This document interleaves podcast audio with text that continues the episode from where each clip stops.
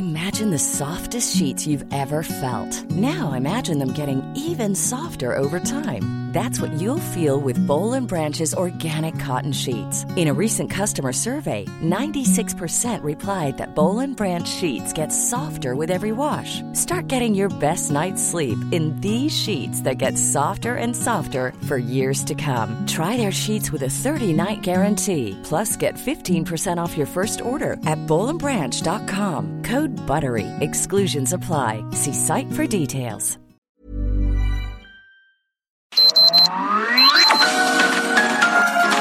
Heraldo Media Group presenta Sergio Sarmiento y Lupita Juárez. Información veraz y oportuna con un toque personal y humano. Por El Heraldo Radio, donde la H suena y ahora también se escucha.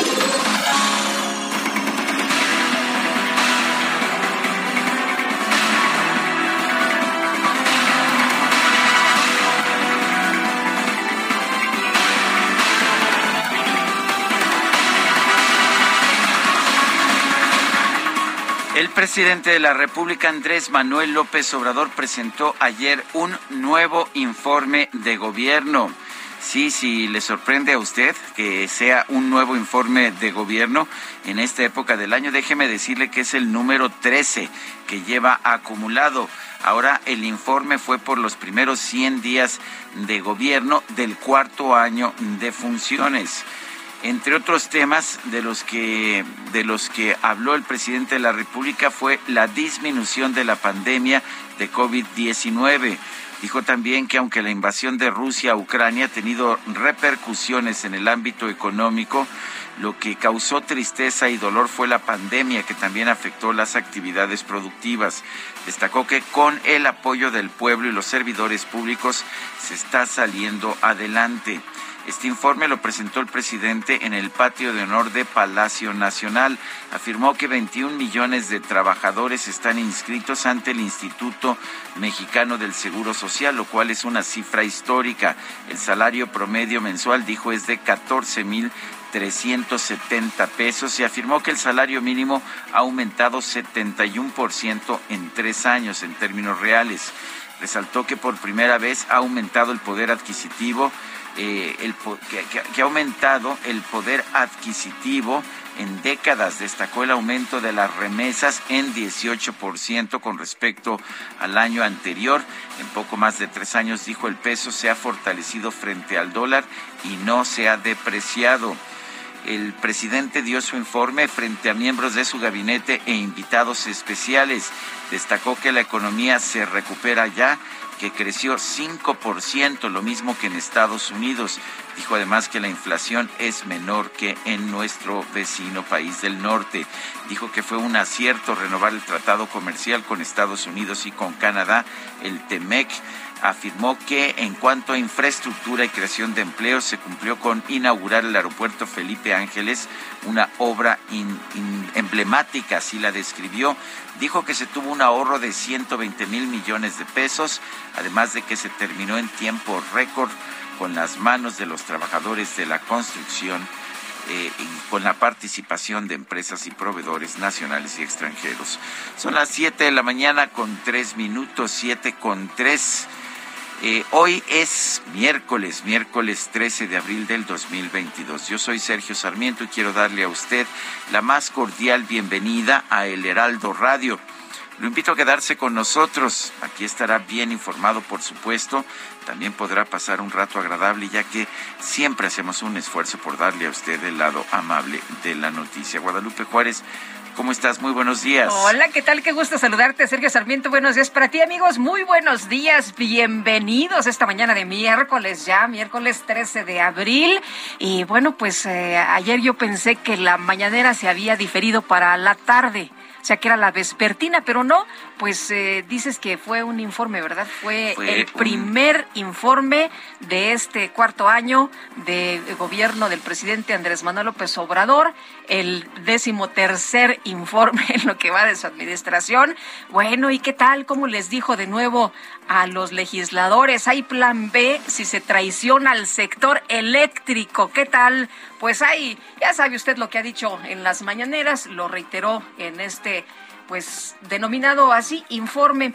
Bueno, por otra parte, un informe importante el día de ayer, el Comité contra Desapariciones Forzadas de la Organización de las Naciones Unidas aseguró que los servidores públicos y el crimen organizado son responsables, responsables del creciente número de desapariciones forzadas en México. Sí, escuchó usted bien, el crimen organizado, pero también los servidores públicos. Las desapariciones siguen afectando principalmente a hombres de entre 15 y 40 años. No obstante, las cifras oficiales muestran un aumento notable de las desapariciones de niños y niñas a partir de los 12 años, así como de adolescentes y mujeres, tendencia que se agudizó en el contexto de la pandemia de la enfermedad por coronavirus. Durante los hallazgos que, por cierto, se dieron a conocer este martes, el organismo de la ONU hizo un llamado a las autoridades mexicanas para acabar con la impunidad absoluta que impera en el país y pidió que se impulse una política nacional para prevenir estos actos. Son temas relevantes, temas importantes que le interesan a la gente y de esto se debería estar platicando o señalando en los eh, informes del presidente Andrés Manuel López Obrador, pero los intereses, ya sabe usted, son otros, los del pueblo son unos y los de los gobernantes son otros. Eh, según Villa Quintana, los estados son responsables cuando organizaciones reciben alguna forma de apoyo por agentes estatales o cuando existe un patrón conocido de desapariciones de personas y el estado no adopta medidas necesarias para evitarlas. La presidenta lamentó que no se pueda determinar el nivel de involucramiento por parte de las autoridades por falta de averiguaciones. Según la ONU, la situación que se vive en México es muy preocupante, ya que se tienen registradas 95.121 personas desaparecidas, de las cuales el 98% se registró durante el 2006 y el 2021.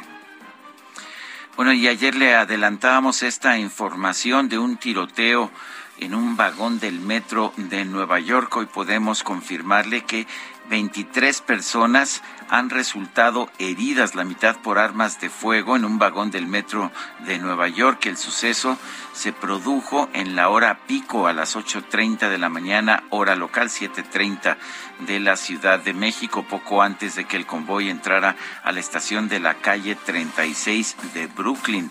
Las autoridades han confirmado que hay 23 heridos, 10 de ellos por impacto de bala, 5 están en estado crítico. Eh, se ha pedido a la gente que ayude a localizar a un hombre de raza negra de un metro con 65 centímetros y unos 80 kilogramos de peso. Eh, se le ha identificado en imágenes de cámaras de seguridad ataviado con una máscara de gas y un chaleco de color verde de esos que se utilizan en el sector de la construcción. Las autoridades han, han ah, ya identificado al sospechoso a quien han señalado como Frank James de 62 años. Las autoridades ofrecen una recompensa de 50 mil dólares por cualquier dato que conduzca a su detención.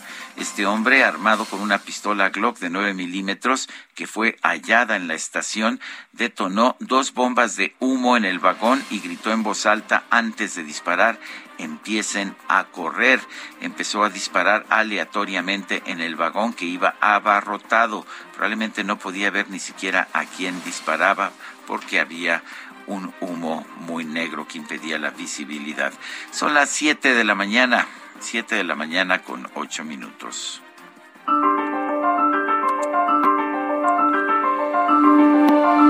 Bueno, y vamos, vamos a la frase del día.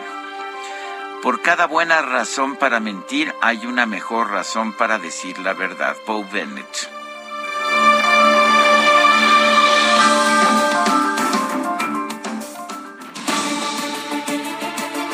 Vamos ahora a las preguntas. Ayer preguntábamos en este espacio, ¿apoya usted la reforma eléctrica propuesta por el presidente Andrés Manuel López Obrador. Nos dijo que sí el 4.1%, que no el 93.6%, no sé, 2.3%. Recibimos 8.578 participaciones. La que sigue, por favor. Claro que sí, mi querido DJ Kike. Esta mañana ya coloqué en mi cuenta personal de Twitter, arroba Sergio Sarmiento, la siguiente pregunta. ¿Piensa usted que con la reforma eléctrica del gobierno bajarán las tarifas de la luz? Sí, bajarán, nos dice 4.9%. No, subirán 89.4%. No sé, 5.8%. En 50 minutos hemos recibido 1.093 votos. Las destacadas del Heraldo de México. Y ya está con nosotros aquí en la cabina Itzel González con las destacadas. ¿Cómo estás, Itzel? Muy buenos, buenos días. Lupita, Sergio, queridos destacalovers, ya llegamos a la mitad de la semana por fin. Miércoles 13 de abril, pagan el viernes, este ya son días santos. Esa es muy buena noticia. ¿eh? Muchos hoy salen de vacaciones porque sí. les dan jueves y viernes, así que ánimo, ánimo, que ya, ya vamos más para allá. Y yo veo aquí a todo el equipo, ¿verdad? Sí. No veo así que mucho ánimo. Pues mira, yo pregunté y me dijeron, es que todo, todo está cerrado. ¿Para qué pedimos vacaciones? Y luego cuando vas a lugares turísticos lleno. todo está lleno, entonces como para qué nos vamos, mejor nos quedamos a trabajar. ¿Qué claro. tal y el ánimo del equipo? Y no agarramos tráfico, que es lo más importante. Híjole, no, pues ya, ya estamos, ya estamos todos este, muy descansados, por lo menos mentalmente. No, no coincide.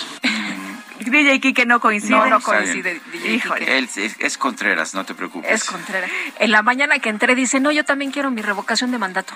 Que me hagan mi consulta. Bueno. Le vamos a, le vamos a organizar, le vamos a organizar la consulta a DJ Kike. Y pues hay que trabajar, es miércoles 13 de abril, así que comenzamos con las destacadas del Heraldo de México. En primera plana, informe AMLO emplaza a diputados a aprobar reforma. Felicita a Rosa Isela Rodríguez por resultados en seguridad. País, sector energético, oposición mantiene cerco contra reforma. PAN, PRI, Movimiento Ciudadano y PRD sin ceder espacios. Evitar que Moreno obtenga 57 votos, el objetivo. Ciudad de México, capital y Estado de México son entidades clave en la revocación. Tan solo el Valle de México aportó 21.6% de la participación. Estados Nuevo León lanzan bombas a nubes, usan avión para estimular lluvia, agua servirá contra incendio y para presa. Orbe, con calma, Putin prolonga ofensiva, asegura que las negociaciones con Ucrania están en punto muerto y que sus objetivos son nobles. Meta Conca Champions regresa Pumas a la final. Después de 17 años, el club felino logra su pase al choque por la corona tras vencer al Cruz Azul. Y finalmente, en mercados para hoteles solicitan personal de México en Qatar. El Mundial de Fútbol abre la oportunidad laboral en el sector de la hospitalidad. Lupita, Sergio, amigos, hasta aquí las destacadas del Heraldo. Feliz miércoles. Gracias, Itzel. Muy buenos días. Feliz miércoles también para ti. Son las 7 de la mañana con 12 minutos. Vamos a un resumen de la información. Desde el patio de honor de Palacio Nacional, el presidente Andrés Manuel López Obrador presentó un nuevo informe de gobierno, sí, ahora por los 100 primeros días del cuarto año de su gobierno. Acudieron los integrantes del gabinete legal y ampliado, legisladores y otros funcionarios públicos. En los tres primeros meses del año 2022, lo más significativo ha sido, para bien, la disminución de la pandemia del COVID-19. Es cierto que otra causa externa, la invasión de Rusia a Ucrania, está produciendo trastornos en lo económico y humanitario, pero aún siendo lamentable esa guerra, como cualquier otra, nada nos causó tanta tristeza y dolor y nada dañó tanto nuestras actividades productivas y sociales como la pandemia que padecimos en los dos últimos años. El presidente aseguró que la aplicación de los programas de bienestar ayudó a disminuir la incidencia de delitos como homicidios y robo de combustible. Sin embargo, reconoció que los feminicidios, la extorsión y el robo a transporte público han incrementado. De no haber actuado como lo hicimos desde el principio con los programas para el bienestar, posiblemente no tendríamos ahora ni siquiera la leve disminución en homicidios que año con año se incrementaban hasta llegar a lamentables cifras históricas. Podrá llevarnos más tiempo pacificar el país, pero la fórmula más segura es atender el fondo primer mandatario destacó la participación ciudadana en la consulta de revocación de mandato. Aseguró que sin el apoyo del pueblo su gobierno no podría resistir el embate de los conservadores corruptos. Agradezco de todo corazón la confianza y el respaldo de la gente, porque sin ello, sin el apoyo del pueblo, no podríamos resistir el embate de los conservadores corruptos ni lograr, que eso es lo más importante, el bello ideal de continuar transformando el país. ¿Se referirá a los acarreados o a los amenazados con quitarles los programas sociales? Bueno, el presidente también advirtió que si se produce una traición al pueblo de México al no aprobarse su reforma constitucional en materia de electricidad, enviará al Congreso una iniciativa para proteger el litio. Son tiempos de definición y sin medias tintas los legisladores tendrán que decidir si se colocan como defensores de los intereses de las empresas particulares, nacionales y fundamentalmente extranjeras o si optan en los hechos por ser auténticos representantes del pueblo y de la nación. El diputado del PAN, Santiago Krill, criticó que Morena haya aplazado la discusión de la reforma eléctrica. Advirtió que el bloque opositor no va a permitir que esta iniciativa sea aprobada. No entendemos por qué este aplazamiento. La reforma fue presentada hace siete meses por el presidente. Ya la discutimos, ya tuvimos mes y medio de parlamento abierto. Todavía necesitaban más tiempo, no sabemos por qué, generan muchas suspicacias. Pero de cualquier manera, hoy estamos aquí y estaremos el próximo domingo, primero dando el debate que estoy seguro vamos a ganar y segundo, vamos a ganar la votación en este tema tan crucial porque no vamos a dejar pasar una reforma que daña a México.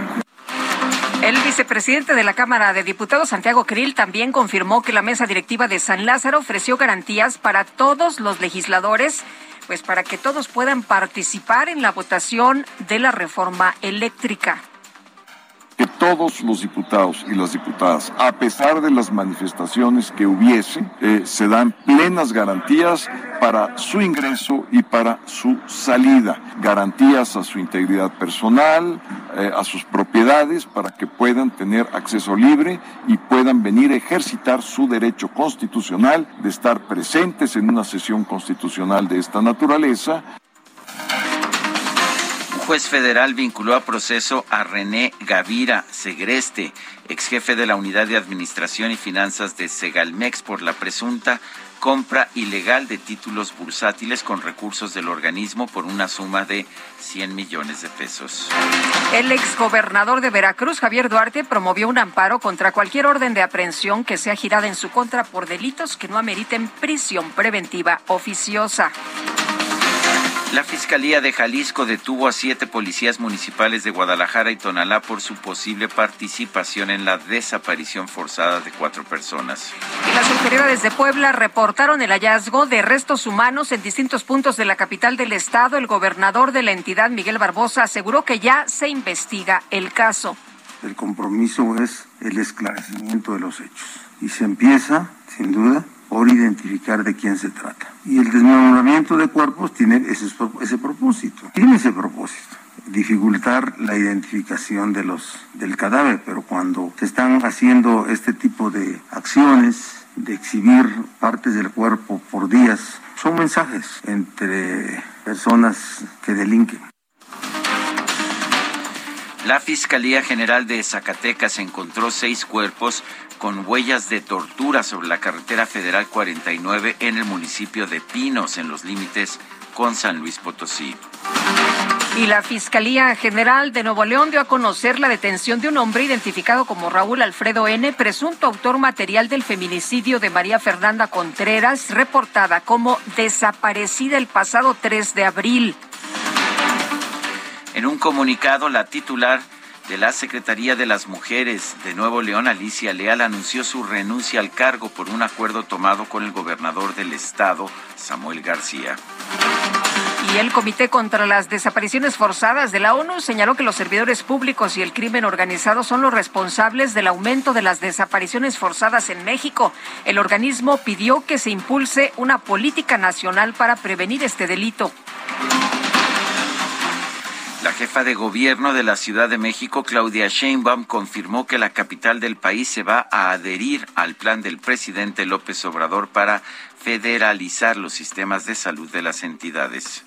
La descentralización del sistema de salud eh, generó diversos problemas y estamos de acuerdo en el proceso de federalización, evidentemente conciliado con los trabajadores de la salud, eh, con mucha información y eh, el día de ayer se presentó el esquema que se está siguiendo en Nayarit y qué esquema eh, debería ampliarse a todos los demás estados. Por otro lado, la jefa de gobierno señaló que su reunión del lunes pasado con gobernadores de Morena, dirigentes de este partido y funcionarios federales fue una comida entre amigos.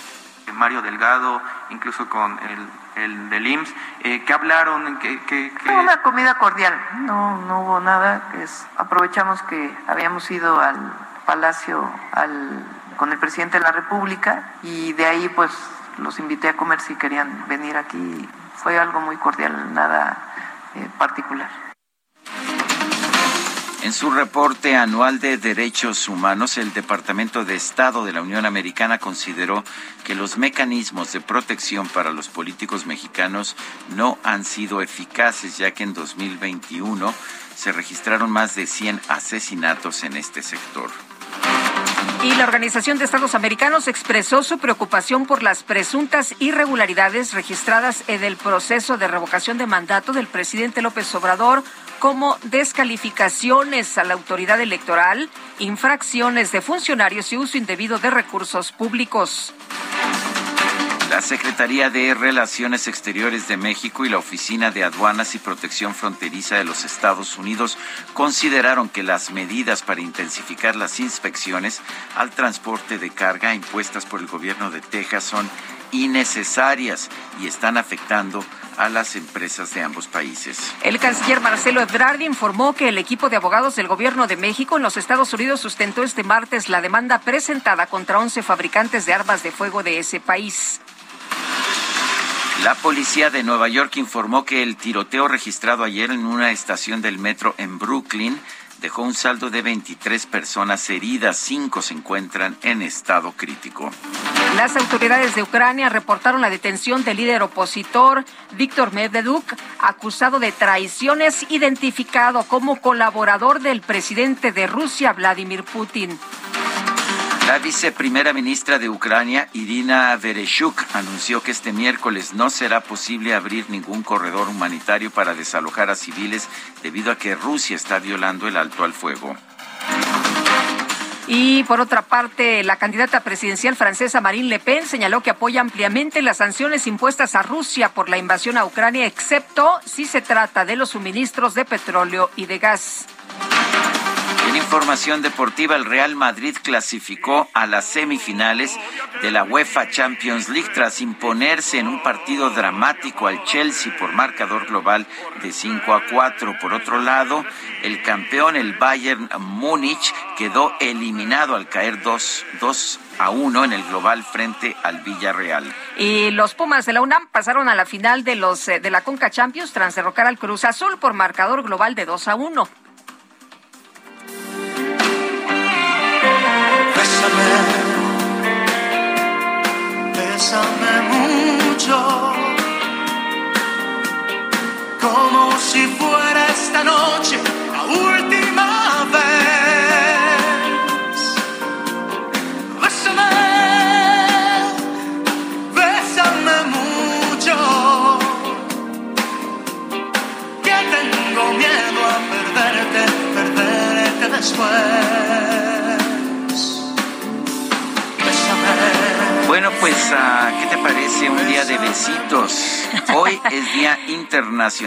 Del Beso. Y bueno, pues, qué mejor que estar escuchando música de, de besos. eh, hay gente que a pesar de pandemias o de cualquier cosa le sigue gustando besar y pues bueno, eh, la verdad es que no pudimos hacer nada, la insistencia, sobre todo de las compañeras de la producción, fue imposible de resistir. Y les decíamos, pero con cubrebocas, ¿no? Bueno, con todo y cubrebocas, ya, no, no, eso no. ya no. Pues a disfrutar, ¿no? El día del beso. El día del beso. A Empezamos celebrar. con Bésame mucho de Consuelito Velázquez en la interpretación de Luis Miguel. muy lejos. Andan muy besucones, el DJ Kike, ¿qué tal? Sí. Cuidado, cuidado. Oye, también es día del Scrabble, ¿eh? Por si ocupan.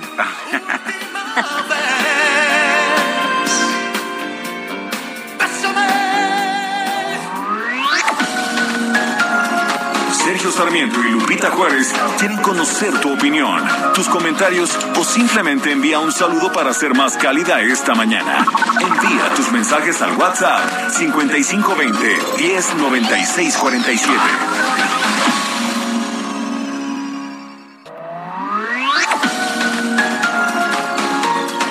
Continuamos con Sergio Sarmiento y Lupita Juárez por El Heraldo Radio.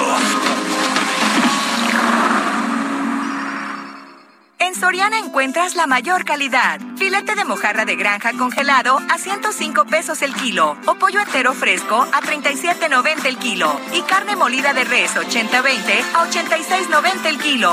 Soriana, la de todos los mexicanos. Solo 12 y 13 de abril. Aplican restricciones. Válido en Hiper y Super. El Día Internacional del Beso se celebra el 13 de abril de cada año, una fecha que surgió gracias al beso más largo de la historia, que duró 58 horas y que fue protagonizado por una pareja tailandesa durante un certamen. La pareja, de esta forma, rompía su propio récord de 46 horas consecutivas, logrado el 10 de mayo del año anterior. En muchas ciudades, diversos tipos de concursos se organizan este día en los que los participantes deben establecer registros de besos. La idea detrás del Día Internacional del Beso es recordar a las personas el simple placer asociado con el beso, a diferencia del besarse como mera formalidad social o como preludio de las relaciones sexuales o de otras actividades. También ha funcionado como contrapeso a prohibiciones que exigen en algunas ciudades y en algunos países que impiden que las personas se besen o incluso se abracen. Un mundo nace cuando dos se besan. Octavio Paz. Lo mejor de México está en Soriana. Lleva el plátano a 14.80 el kilo. Sí, plátano a solo 14.80 el kilo. Y la papaya a 23.80 el kilo. Sí, papaya a solo 23.80 el kilo. Martes y miércoles del campo de Soriana. Solo 12 y 13 de abril. Aplican restricciones. Válido en Hiper y Super. Bésame la boca con tu lágrima de risa. Bésame la luna y tapa el sol con el pulgar. Y bésame el espacio entre mi cuerpo y tu silueta. Y al mar más profundo bésale con tu humedad. Bésame el susurro que me hiciste en el oído. Besa el recorrido de mis manos a tu altar. Con agua bendita de tu fuente. ¿Cómo se llama? Esto se llama Bésame. Interpreta Ricardo Montaner. Hoy es día de besos, dicen. Día de besos. Yo te, yo te mandé tu beso, pero un poquito a la lejanía. ¿Está Ah, bien? sí, Guadalupe? está bien, está bien. También Ahorita con, tiene el, ahorita con el COVID, no, hombre. Más vale. Pero yo, yo veo que en cabina, en la cabina producción, como que ya eso quedó para atrás. Bueno, están todos con sus cubrebocas, pero, pero a Pero veces... que, que nos salieron besucones, nos salieron besucones esos muchachos. Bueno, pues Vámonos. bésame, Ricardo Montaner. Tenemos mensajes. Tenemos mensajes. René de la O dice, excelente miércoles, Sergio Lupita y a todo el equipo, menos a los que desean destruir a México, no a la reforma eléctrica. Abrazos respetuosos. Dice Amy Shehoa, la secretaria de Seguridad, recibió felicitaciones mientras se acumulan los muertos tras las recientes masacres. ¿La 4T funciona con sangre o qué? Saludos cariñosos. Si la realidad de la votación de revocación no convence al señor Obrador de que está perdiendo muchos votos gracias a que los datos le dan sus asesores, es para hundirlo, Kaiser. Bueno, son las siete, las siete de la mañana con treinta y tres minutos. Eh, ante la posibilidad de que el exdirector de Pemex, Emilio Lozoya, alcance un acuerdo reparatorio con el gobierno, con Pemex, y recupere su libertad, la periodista Lourdes Mendoza, pues ah, está mostrando su preocupación. Es la periodista, usted recordará, que ha acusado a Emilio Lozoya de mentir, de, de difamarla. Y bueno, pues vamos a conversar con la propia Lourdes Mendoza, que la tenemos en la línea telefónica. Lourdes, ¿cómo estás? Buenos días. Cuéntanos, ¿cuál es tu preocupación en caso de que haya un acuerdo reparatorio que permita que Emilio Lozoya quede en libertad? Hola Sergio, hola Lupita, ¿cómo están? Muy buenos, días. Y sobre todo, muy buen día del resto. Eso es, eso es maravilloso. Qué bueno que te unes al club, aunque sea a la distancia. ¿Verdad? Eh, pues, a como sea, como nos está tocando vivir. Mira, el tema no es tanto, sí es un tema personal porque soy una de las 17 implicadas de la denuncia que se filtra de Emilio Lozoya. Emilio Lozoya lo que ha hecho con su defensa es decir que él no sabía de esa denuncia y cómo no sabía de esa denuncia si él la hizo. Y con esa denuncia tienes a Carlos Treviño, director general de Pemex, este, eh, con una orden de aprehensión, tienes también a Ricardo Anaya fuera del país y tienes a Jorge Luis Lavalle, ¿se acuerdan ustedes? El ex senador de, del PAN. De, Campeche, que lo conocíamos como Pachita, pues en la cárcel ya hace un año. Sí. Y el problema es, es que no ha podido probar uno solo de sus dichos. Hasta el día de hoy, Emilio Lozoya, después de que se filtra esa denuncia, el 19 de agosto del 2020 hasta el día de hoy, Emilio Lozoya no ha podido probar una sola de sus dichos. Y entonces la van a decir, bueno, ¿y eso que viene? Al, o sea, bueno, sí, no lo dijo bien, pero este, él ya va a resarcir el daño al Estado. Y el daño que nos hizo a los 17 imputados, y por lo pronto estoy hablando por Lourdes Mendoza en particular, yo tuve un daño moral. A mí, por su culpa, por sus mentiras, me hicieron Lady Chanel yo perdí un trabajo. Yo he perdido muchísimas cosas a raíz de las mentiras de Emilio Lozoya y no sé si lo sepan ustedes o el público y no tienen por qué saberlo, pero las mentiras ante una autoridad, la falsedad en declaraciones... Es un delito, ¿no? Y, penal. Y además con la cárcel lo tienes que, pagar. Oye, Lourdes, eh, tengo entendido que, que te negaron el acceso a conocer la denuncia completa para poder defenderte de las acusaciones que hay en tu contra. Cuéntanos de esto. ¿Qué, qué fue lo que pasó? ¿No, ¿No tuviste acceso al expediente? ¿Qué fue lo que ocurrió? Es que mira, hay, hay, hay dos cosas. A mí no me han abierto un expediente porque de lo que él me acusa es, aparte de todo, de ser una poquitera, ¿no? De que a mí me compraron en el gobierno anterior por una bolsa y que yo cuando recibí la bolsa además pedí la colegiatura de mi hija. Las dos cosas ya se las probé que son mentiras, porque uno, la tienda no existía en ese momento cuando él dice Hasta posteaste fotos, ¿no? En Twitter y... Sí, o sea, con Google Maps, si tú te ves, te metes a Google Maps, a la, a la dirección de Chanel o de lo que era Chanel en, en la calle de Mazarí, Ahí puedes probar y fue una de mis pruebas que yo puse en mi denuncia de daño moral. ¿Qué pasa? La denuncia de daño moral es una denuncia civil que se hace en el Tribunal de la Ciudad de México, ¿ok? Ahí yo lo que necesitaba era la denuncia que me la entregara la, la Fiscalía para poder yo tener litis. Es decir, este señor aquí en esta denuncia dijo esto de mí y aquí te estoy probando que es mentira. La Fiscalía se la pedí al menos siete veces la negó argumentando que no, que no me la podía dar y que cualquier serie de, excusas. Finalmente me la da y me la da testada, es decir, vienen todos los nombres en negrita y solo viene en mi página donde salgo yo en la 35 y en la 36. Y con eso, pues el juez de primera instancia dice, oye, no, pues es que yo con esto no, voy, no, no tengo contexto para poder dictar sentencia. Entonces, ya lo decía artículo 19, la semana pasada, no hace más días. ¿Se acuerdan ustedes que en el MIDE hubo una, este, la presentación de su informe que se llamaba negación?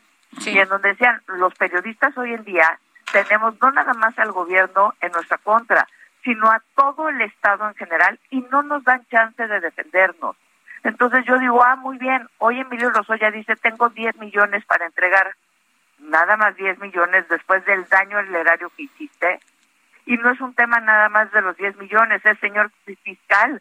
¿Cómo le va a permitir salir nada más pagando eso si, la, como bien decía Turupita, la falsedad en declaraciones es una es un delito penal. Pero ojo, no perdamos de vista que Emilio Lozoya siempre ha tenido, y con todas las injusticias que hemos estado viendo, y como yo muchas veces le he dicho, por decir en el caso de Rosario Robles, a Rosario no se le ha seguido el debido proceso. ¿Por qué a Emilio Lozoya se le siguen todos los mejores procesos? Lo, le mandaron un avión a recogerlo a España, no lo mandaron en un avión comercial. ¿Se acuerdan ustedes que cuando aterriza en México nos hacen todo un numerito para que nos vayamos toda la prensa al volaron a un hospital de la Ciudad de México porque venía malito.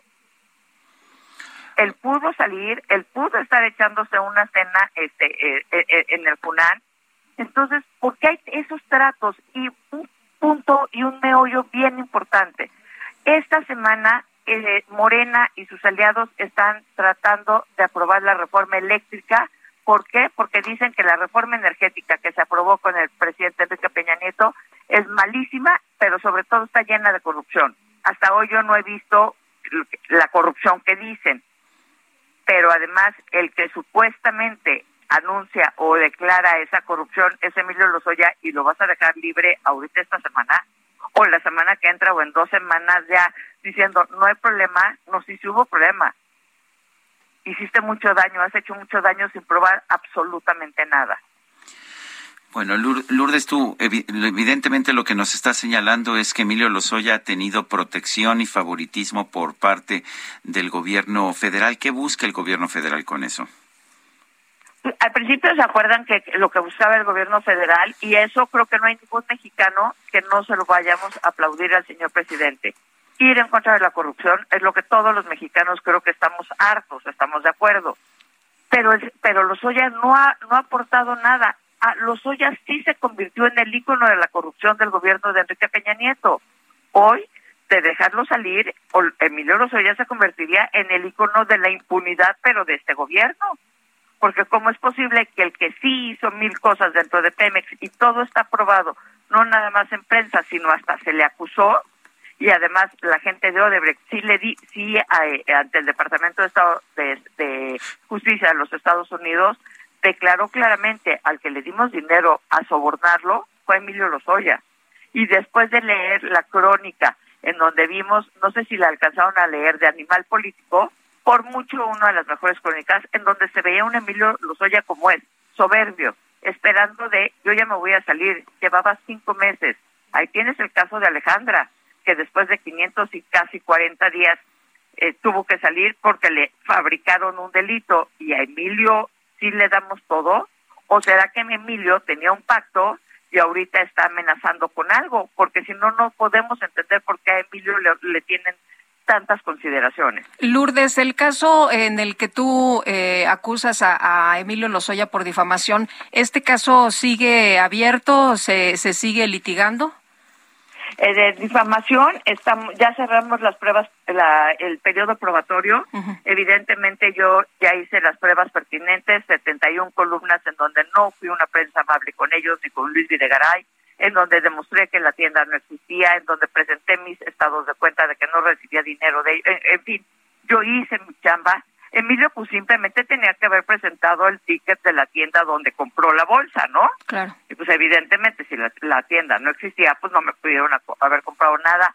Ahí estamos esperando eh, que en cualquier momento me dicten sentencia. Pero pues ya sabemos que son carreras de largo plazo. Vemos el caso de Sergio Aguayo, cuánto se tardó, y más en este gobierno en donde pues la prensa somos el, este, el foco de atención, pero en el ataque.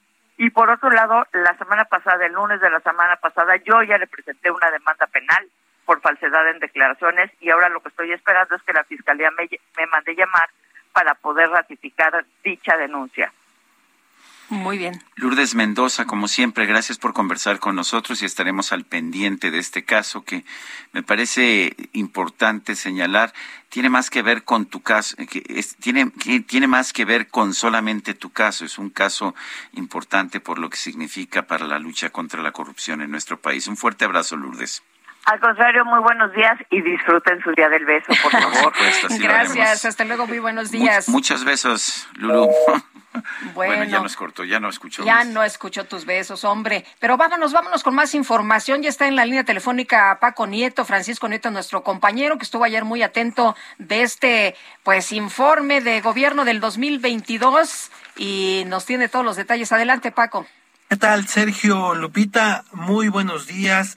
El día de ayer, el presidente Andrés Manuel López Obrador realizó un nuevo informe de gobierno. Se trata del informe número 13. Hay que señalar que al presidente le gusta dar informes de gobierno cada tres meses y bueno, pues este se trata del número 13. Eh, este evento se realizó en el patio de honor de Palacio Nacional, donde estuvo arropado pues de el gabinete legal y ampliado y, de, y destacó pues la presencia del fiscal general de la República Alejandro Hertz que estuvo sentado al lado de la legisladora de la senadora Olga Sánchez Cordero con quien ha tenido pues profundas profundas diferencias.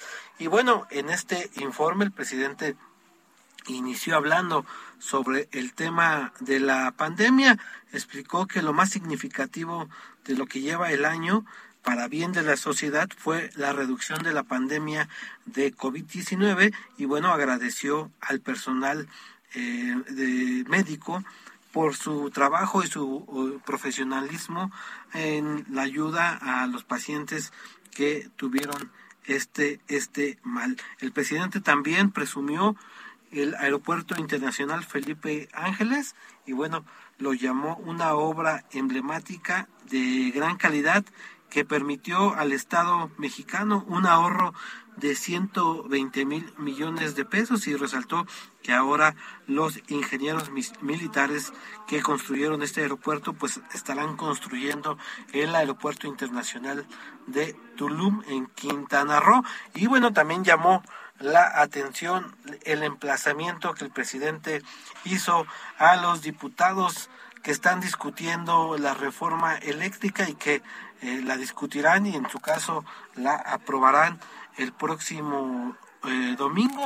Eh, explicó que es tiempos de definición y, y, tienen la oportunidad de definirse si están del lado del pueblo, si están del lado de ser unos verdaderos representantes populares o si están del lado de las empresas nacionales y privadas. En ese sentido, pues habló de que si llegaran a perder la votación, estaría el presidente mandando eh, el día siguiente, es decir, este lunes, una iniciativa, una nueva iniciativa para reformar la ley minera con el objetivo de proteger al eh, litio, este mineral estratégico. Y también el, el presidente presumió una reducción de delitos en el país. Explicó que, eh, que de los 12 delitos de alto impacto, pues al menos en 10 hay una reducción y dos, en el caso del feminicidio y la extorsión, pues todavía registran índices a la alza. Y bueno, pues el presidente dijo que eh, con la ayuda de las Fuerzas Armadas y de, y de la Secretaría de Seguridad y, y Protección Ciudadana, pues han llegado a tener estos resultados. En, esos, en ese sentido, pues agradeció la ayuda del almirante José Rafael Ojeda Durán, del general Luis Crescencio Sandoval y de la secretaria de Seguridad Rosa Isela Rodríguez. Pues esto fue parte de este informe que duró 51 minutos y en donde hubo más de 60 invitados. Muy bien, muchas gracias Paco, muy buenos días. El Consulado General de México en Nueva York descartó que algún mexicano haya resultado herido tras el tiroteo que se registró en el metro en la mañana de ayer allá en Brooklyn. Jorge Islas es cónsul general de México en Nueva York, lo tenemos en la línea telefónica. Jorge, buenos días, gracias por tomar nuestra llamada. Cuéntanos, eh, ¿qué, ¿qué, sabes de, la situación de los mexicanos? ¿Cómo eh, pudieron verificar que no hay mexicanos heridos?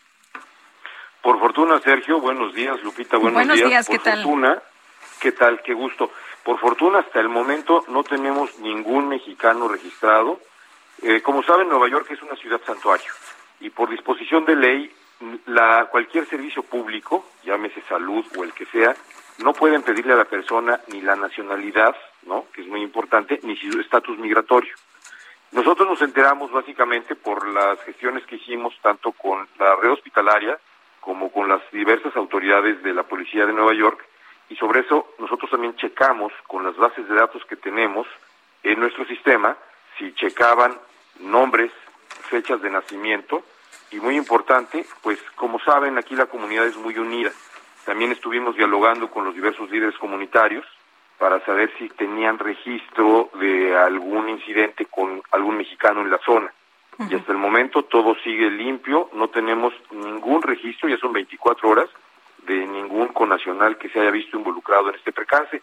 Me dicen mis colegas centroamericanos, cónsules, que es muy probable que sean muy probablemente de El Salvador o de Honduras estas personas, únicamente dos hispanos son los que tuvieron este, esta situación en donde fueron impactados por arma de fuego pero fueron ocho más, ocho personas más que también lamentablemente tuvieron este percance y son asiáticos y personas que aquí les llaman eh, blancos. Eh, eh, Jorge, ayer eh, hubo mucha preocupación porque se hablaba de, que este tiroteo se había registrado cerca de Sunset Park, donde hay un importante número de residentes mexicanos. De hecho, tú habías puesto un comunicado a través de tus redes sociales en el que inmediatamente hablabas de la averiguación que se estaba haciendo para ver si había connacionales heridos en este lamentable incidente. Sí, obviamente es una zona en donde hay una alta densidad demográfica de la comunidad mexicana y nos al principio pues inmediatamente tan pronto y supimos, tuvimos la instrucción del canciller de presentarnos para que inmediatamente hiciéramos todas las gestiones, averiguáramos qué procedía en cuanto a si hay connacionales involucrados. Por fortuna no pasó nada, sí, efectivamente es un lugar en donde hay muchísima comunidad mexicana, tanto residente como comercial, y por fortuna fue solamente un susto para nosotros, lamentamos y nos solidarizamos eh, con las personas que lamentablemente sí fueron impactadas, que son algunos connacionales muy probablemente centroamericanos. Pues ah, muy bien, Jorge. Entonces, en ese sentido podemos estar tranquilos y como siempre, gracias por informarnos acerca de la situación de los connacionales allá en Nueva York. Igualmente, Sergio, qué gusto saludarte, Lupita, que tengan un buen día y estoy atento para cualquier eh, espacio que se requiera para dar mayor información. Muy amable, Jorge, estamos muy atentos. Muy buenos días. Buenos días. Hasta luego. Pues se ha presentado, ¿no? La imagen de este sospechoso, también el nombre de la persona que al parecer participó en el tiroteo de ayer en la mañana.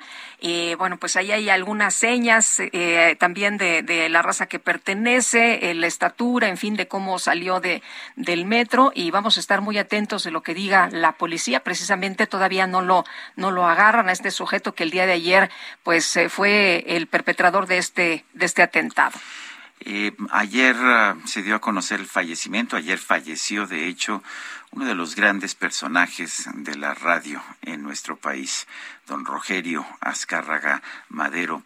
Él ah, nació en 1927, el 6 de junio, y bueno, pues la verdad es que durante muchos años había sido un gran personaje, primero en la música, él fundó Discos Orfeón, recordarás a Guadalupe, un sello musical muy importante, lo fundó en 1958, la idea era promover la música, la música hispana, la música, eh, la música mexicana también, y posteriormente, allá en los años 60, fundó Radio Fórmula, una empresa con la que competimos, pero lo hacemos por supuesto siempre con cariño, siempre con, con amistad. Eh, y pues esta empresa Radio Fórmula, que durante un tiempo fue musical y posteriormente se convirtió en una eh, empresa informativa como la nuestra, como el Heraldo de México, eh, ha tenido un impacto, ha tenido una importancia enorme en el mundo. Oye, un pionero, un pionero de la radio, sin duda alguna, también un gran líder de la radio, por supuesto, y el Heraldo Media Group y todo su personal, pues eh, lamentamos este fallecimiento, este sensible fallecimiento de Rogerio Azcárraga Madero, presidente fundador de Grupo Fórmula. Eh, yo con alguna frecuencia me lo encontraba yo los viernes en, en algunos aviones, siempre tuvimos una buena relación, era un hombre muy afable realmente eh, durísimo competidor. Eso es lo que me cuentan pues los, eh, los dueños de las empresas con las que hemos trabajado, durísimo competidor.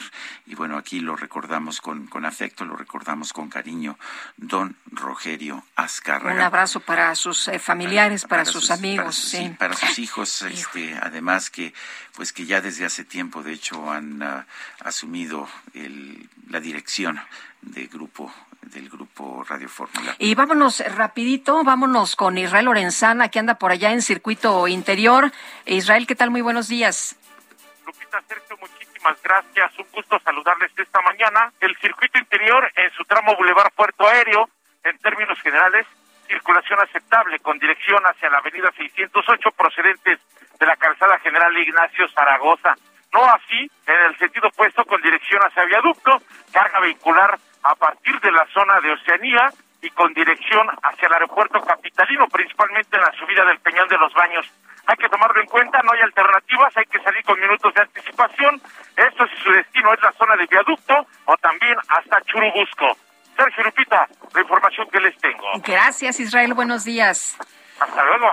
Son las 7 de la mañana con 54 minutos. Vamos a una pausa y regresamos. Con un grito que lo logre.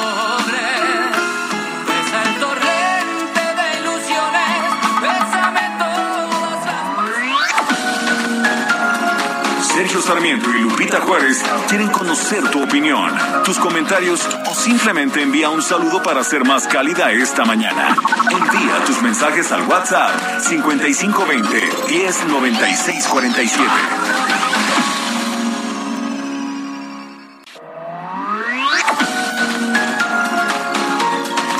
Con Sergio Sarmiento y Lupita Juárez por El Heraldo Radio.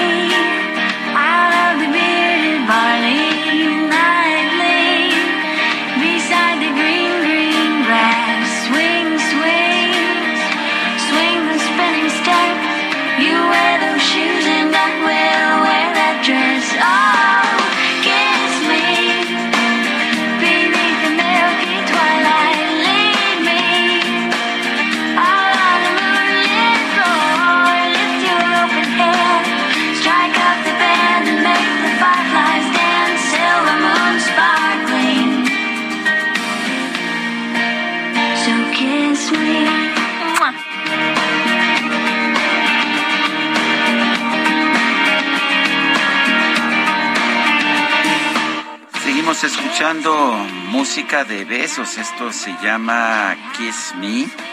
Estaba yo, me, ponen aquí There She Goes, eh, pero en realidad creo que el grupo que cantaba esta canción eh, era Sixpence None the Richer.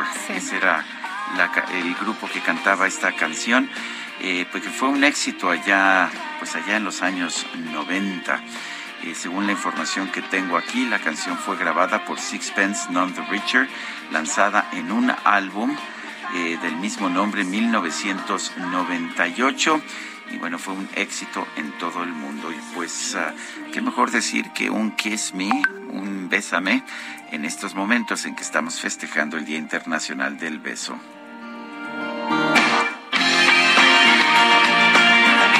Tenemos mensajes de nuestro. Nos dice Mariano, muy buenos días, Lupita, Sergio, que estén muy bien y que Dios me los bendiga y qué hermosa sonrisa Ah, pues muchas gracias, es usted muy amable, dice que siempre ando de tan buen humor. Pues sí, eso es cierto. Ah, sí. Bueno, dice de, los dos, saludos a Sergio, eh, eh, dice que Dios me lo siga protegiendo. Sergio, eres muy inteligente. Eh, saludos a todos y a su equipo, muchos besos, aprovecha, eh, que aprovechado, eh. Pues es que eso, aprovechando el día, del, beso. Bueno, dice otra persona, hubo informe presidencial, si no lo dicen en su laureado noticiero no me entero. Arriba los Pumas. Francisco, 1955. Y hola, buenos días, Dinámico. A ver cuántas mentiras de todas las glorias que mencionó ayer de su gobierno este señor que funge como presidente reconocen hoy en su mañanera. No, pues hoy es que miércoles de las mentiras, ¿no? Este, hoy es miércoles, no, no, hemos tenido, este, no ha habido conferencia de prensa o no la vimos. No, sí, sí, sí, hay. Ya hubo conferencia de prensa. Con esta eh, Liz, Liz, Bueno, no, la verdad es que, fíjate, tenemos las pantallas puestas y yo no sé, no, me di cuenta. Sí, hoy sí, mañana que es jueves y viernes santo no hay conferencia. Se va de vacaciones el presidente. Son las ocho de la mañana con tres minutos, vámonos al clima. El pronóstico del tiempo. Sergio Sarmiento y Lupita Juárez. Juan Carlos Ayala, meteorólogo del Servicio Meteorológico Nacional de la Conagua. ¿Qué nos tienes esta mañana adelante? Hola, muy buenos días, Lupita y Sergio. Les comento que para este día el Frente Frío número 42 se extenderá sobre el norte de México e interaccionará con la corriente en chorro y con una línea seca sobre el noreste del país. Estos sistemas generarán rachas de viento fuertes a muy fuertes y tolvaneras sobre entidades de la Mesa del Norte y a su vez un canal de baja presión sobre la vertiente Golfo de México y el ingreso de humedad proveniente del Océano Pacífico y Mar Caribe provocarán lluvias puntuales fuertes en Oaxaca y Chiapas, así como lluvias y chubascos en zonas del oriente y sureste. Estas lluvias estarán acompañadas de descargas eléctricas incluida la península de Yucatán. Todas las lluvias, eh, asimismo, se pronostica ambiente vespertino cálido a caluroso sobre la mayor parte del territorio nacional, excepto en el norte y noroeste del país. Finalmente, para el Valle de México se espera ambiente frío a fresco por la mañana, principalmente en zonas montañosas de la región y cielo parcialmente nublado. Y por la tarde se espera cielo medio nublado a nublado con probabilidad de lluvias aisladas acompañadas de descargas eléctricas en la Ciudad de México y el Estado de México. Viento del suroeste de 10 a 20 kilómetros por hora con rachas de hasta 35 kilómetros por hora y en la Ciudad de México se pronostica una temperatura mínima de 14 a 16 grados Celsius y una máxima de 28 a 30 grados Celsius. Para la capital del Estado de México, una temperatura mínima de 6 a 8 grados Celsius y una máxima de 24 a 26 grados Celsius. Estas son las condiciones que, que nos esperan para el día de hoy, Sergio Lupita. Pues gracias, Juan Carlos Ayala, por darnos toda esta información del clima. Un fuerte abrazo. De nada, hasta luego, que esté bien. Hasta luego, muy buenos días. Y de acuerdo con la Oficina de Estadísticas Laborales, la tasa de inflación de los Estados Unidos se disparó en marzo hasta 8.5%. Esto es eh, por encima de la de febrero. Vamos a platicar con Macario Esquetino, profesor de la Escuela de Gobierno del TEC de Monterrey. Macario, qué gusto saludarte esta mañana. Muy buenos días. Lupita, buenos días, Sergio. Hola, Oye, pues, ¿cómo ves esta inflación de 8.5% allá en los Estados Unidos? ¿Es preocupante? Eh, bueno, es la más alta en 40 años, como dicen eh, las notas. Eh, es resultado de una distorsión general de la economía desde pues desde el COVID eh, tuvimos problemas en producción, no está faltando oferta, eh, esta famosa frase de que las cadenas productivas eh, se han roto, se han eh, interrumpido y muy recientemente la invasión de Rusia a Ucrania ha provocado un alza en el precio de todos los energéticos. Entonces la combinación de todo esto está generando pues una, una presión sobre los precios que sí es la más alta ya en mucho tiempo y lo que todavía no nos queda claro es si ya llegó a, a un punto máximo y empezará a bajar o si esto puede eh, seguir creciendo todavía. Eh, ¿Qué tanta influencia tienen estos precios de Estados Unidos en México? Eh, bueno, en principio todo lo que tiene que ver con energéticos es internacional. Eh, en México el impacto no se ha notado por completo porque eh, se quitó el impuesto especial a las gasolinas y al diésel y esto ha impedido que nosotros también estemos en ocho y medio. En México la inflación pues está en siete y medio precisamente por esa razón. Eh, hay adicionalmente una presión muy grande también, Sergio, en eh, granos especialmente trigo, maíz, eh, granos asociados a la producción de aceite, eh, y esto puede, pues, eventualmente empezar a mover todos los precios. Esa es la parte que más preocupa. La, la inflación que se llama subyacente en México o, de núcleo en Estados Unidos, pues ya está arriba de 6%. Estos son precios que no, no se mueven todos los días, que son muy lentos en corregirse y pues que ya nos garantizan que el resto del año seguiremos teniendo números de inflación elevados en México y en Estados Unidos. Oye, Macario, pero no hay por qué preocuparse, ¿no? Ayer el presidente en su informe hablaba de pues un México muy estable, un México pues eh, la verdad distinto a lo que están viviendo otros países con crecimiento, el mejor lugar para invertir, ¿cómo ves? Pues el señor presidente tiene problemas con la verdad desde hace mucho tiempo. Eh, ya han medido el número de mentiras que dice todos los días, ya ya está superando 90. Eh, entonces yo no creo que haya que creerle. El, bueno, ¿qué tan, ¿qué tan beneficiosa es la política que hace que digamos, los precios de los energéticos en México no hayan subido tanto. Sabemos que hay pues una especie de subsidio. Primero se bajó el uh, primero se bajó el impuesto eh, especial sobre productos y servicios que se cobran las gasolinas, pero hoy estamos viendo un subsidio. ¿Es la mejor forma de gastar el dinero público? Eh, no, de hecho es un problema porque si de por sí uno no tiene dinero en abundancia, como es el caso del gobierno mexicano, destinarlo a financiar combustibles es una mala idea eh, porque va a generar adicionalmente problemas ambientales. Eh, va también a, a, favorecer a quienes son más ricos. Entonces, a mí no me parece que sea una, una muy buena idea. Eh, creo que el gobierno sí debe intervenir para eh, evitar los golpes más duros de, movimientos, por ejemplo, de precios o de actividad económica, pero cuando ya lo hace uno eh, contra la estabilidad de las finanzas públicas, eso no es una buena idea. Muy bien, pues Macario, muchas gracias como siempre por platicar con nosotros. Muy buenos días. Al contrario, muchísimas gracias, Sergio Lupita. Muy buenos días. Hasta luego. Durante las últimas semanas se ha registrado un aumento notable en el costo de la canasta básica. Bueno, y esto afecta directamente a las familias mexicanas. Cuauhtémoc Rivera es presidente de la Alianza Nacional de Pequeños Comerciantes, la ANPEC. Eh, don Cuauhtémoc Rivera, buenos días. Gracias por tomar nuestra llamada. Cuéntenos eh, ¿qué, qué están registrando ustedes en materia de precios y cómo están viendo la reacción del público consumidor.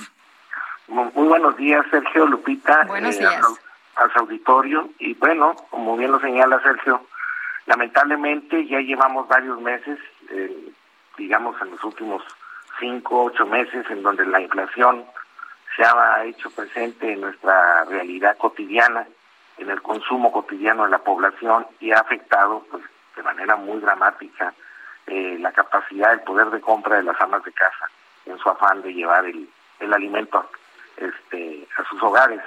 Y bueno, puedo decirles lo que la gente del auditorio eh, puede consentir con con su cotidianidad, que es que en este último mes de marzo-abril subió de una manera dramática, por ejemplo, el chile serrano pasó a un incremento de 177.78%, eh, un aumento descomunal del chile de treinta y tantos pesos, 36 pesos a casi 100 pesos el kilo de chile.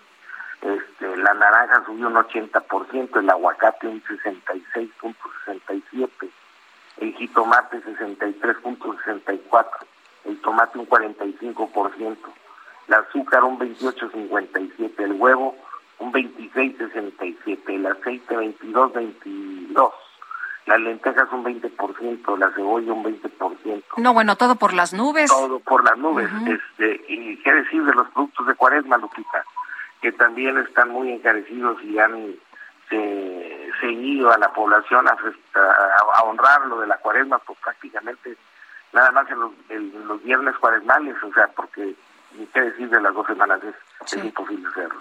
Temo que en este momento todavía tenemos abasto de todo, no hay ningún, no ha habido ningún problema. Eh... No, no realmente el, el, el, el, desabasto que tenemos más que nada es de liquidez, por decirlo de una, una ironía, ¿no? Eh, pero los productos ahí están, lo que, la, lo que pasa aquí es que no están al alcance de la gente. Y lo que han ido haciendo es sustituyendo productos, cancelando consumos, abaratando la calidad de la compra.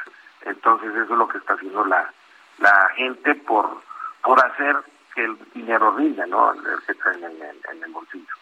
Entonces, este, se ha abaratado, por ejemplo, han pasado a productos a granel, en los frescos ya no se compra el producto tan fresco, se, se compra producto pasado o maduro, eh, ya no es fresco.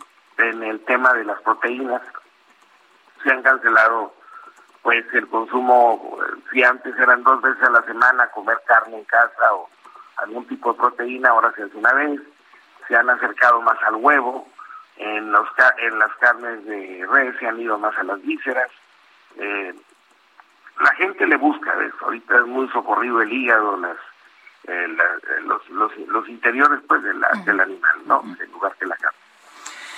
Eh, ¿Vemos eh, quizás alguna algún descenso en el consumo o, realmente lo que estamos viendo es que la gente busca opciones más baratas?